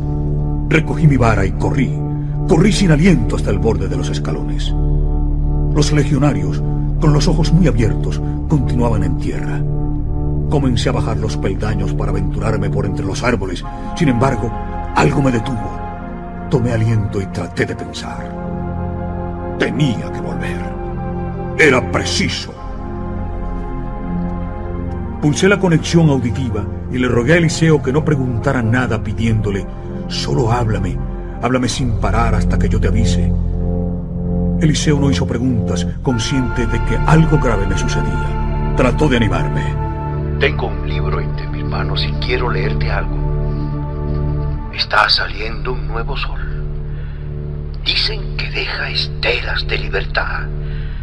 Dicen que es la esperanza, la esperanza dormida hasta hoy en la otra orilla. Ya no escuchaba a Eliseo. Contaba uno, dos, tres, cuatro escalones. Solo me faltaba uno. Inspiré varias veces y a la luz de la luna me aproximé a la fachada de la tumba. Las dos piedras, efectivamente, habían sido removidas hacia la izquierda, dejando al descubierto el oscuro hueco de la cueva.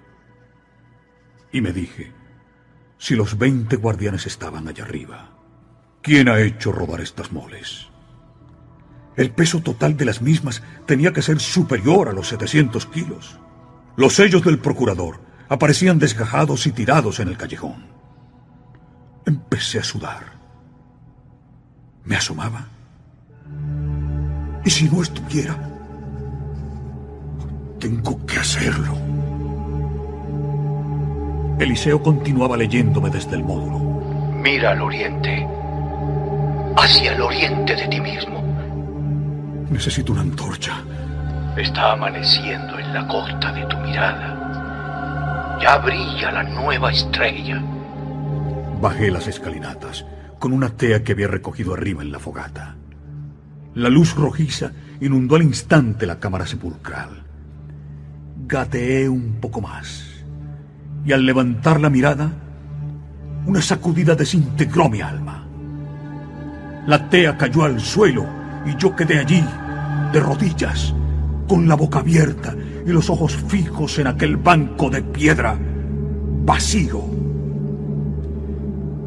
Y sin poder contenerme, las lágrimas empezaron a rodar por mis mejillas. El miedo había desaparecido. Jesús de Nazaret no estaba, pero en mis oídos seguían repicando los últimos versos de Eliseo. Ya llega. Ya tienes mi señal. Dejé que el llanto cayera sobre el suelo de aquel lugar, una paz infinita aliviaba mi torturado corazón. Sin pestañear, sin moverme, examiné los lienzos. La sábana mortuoria estaba en el lugar que había ocupado el nazareno.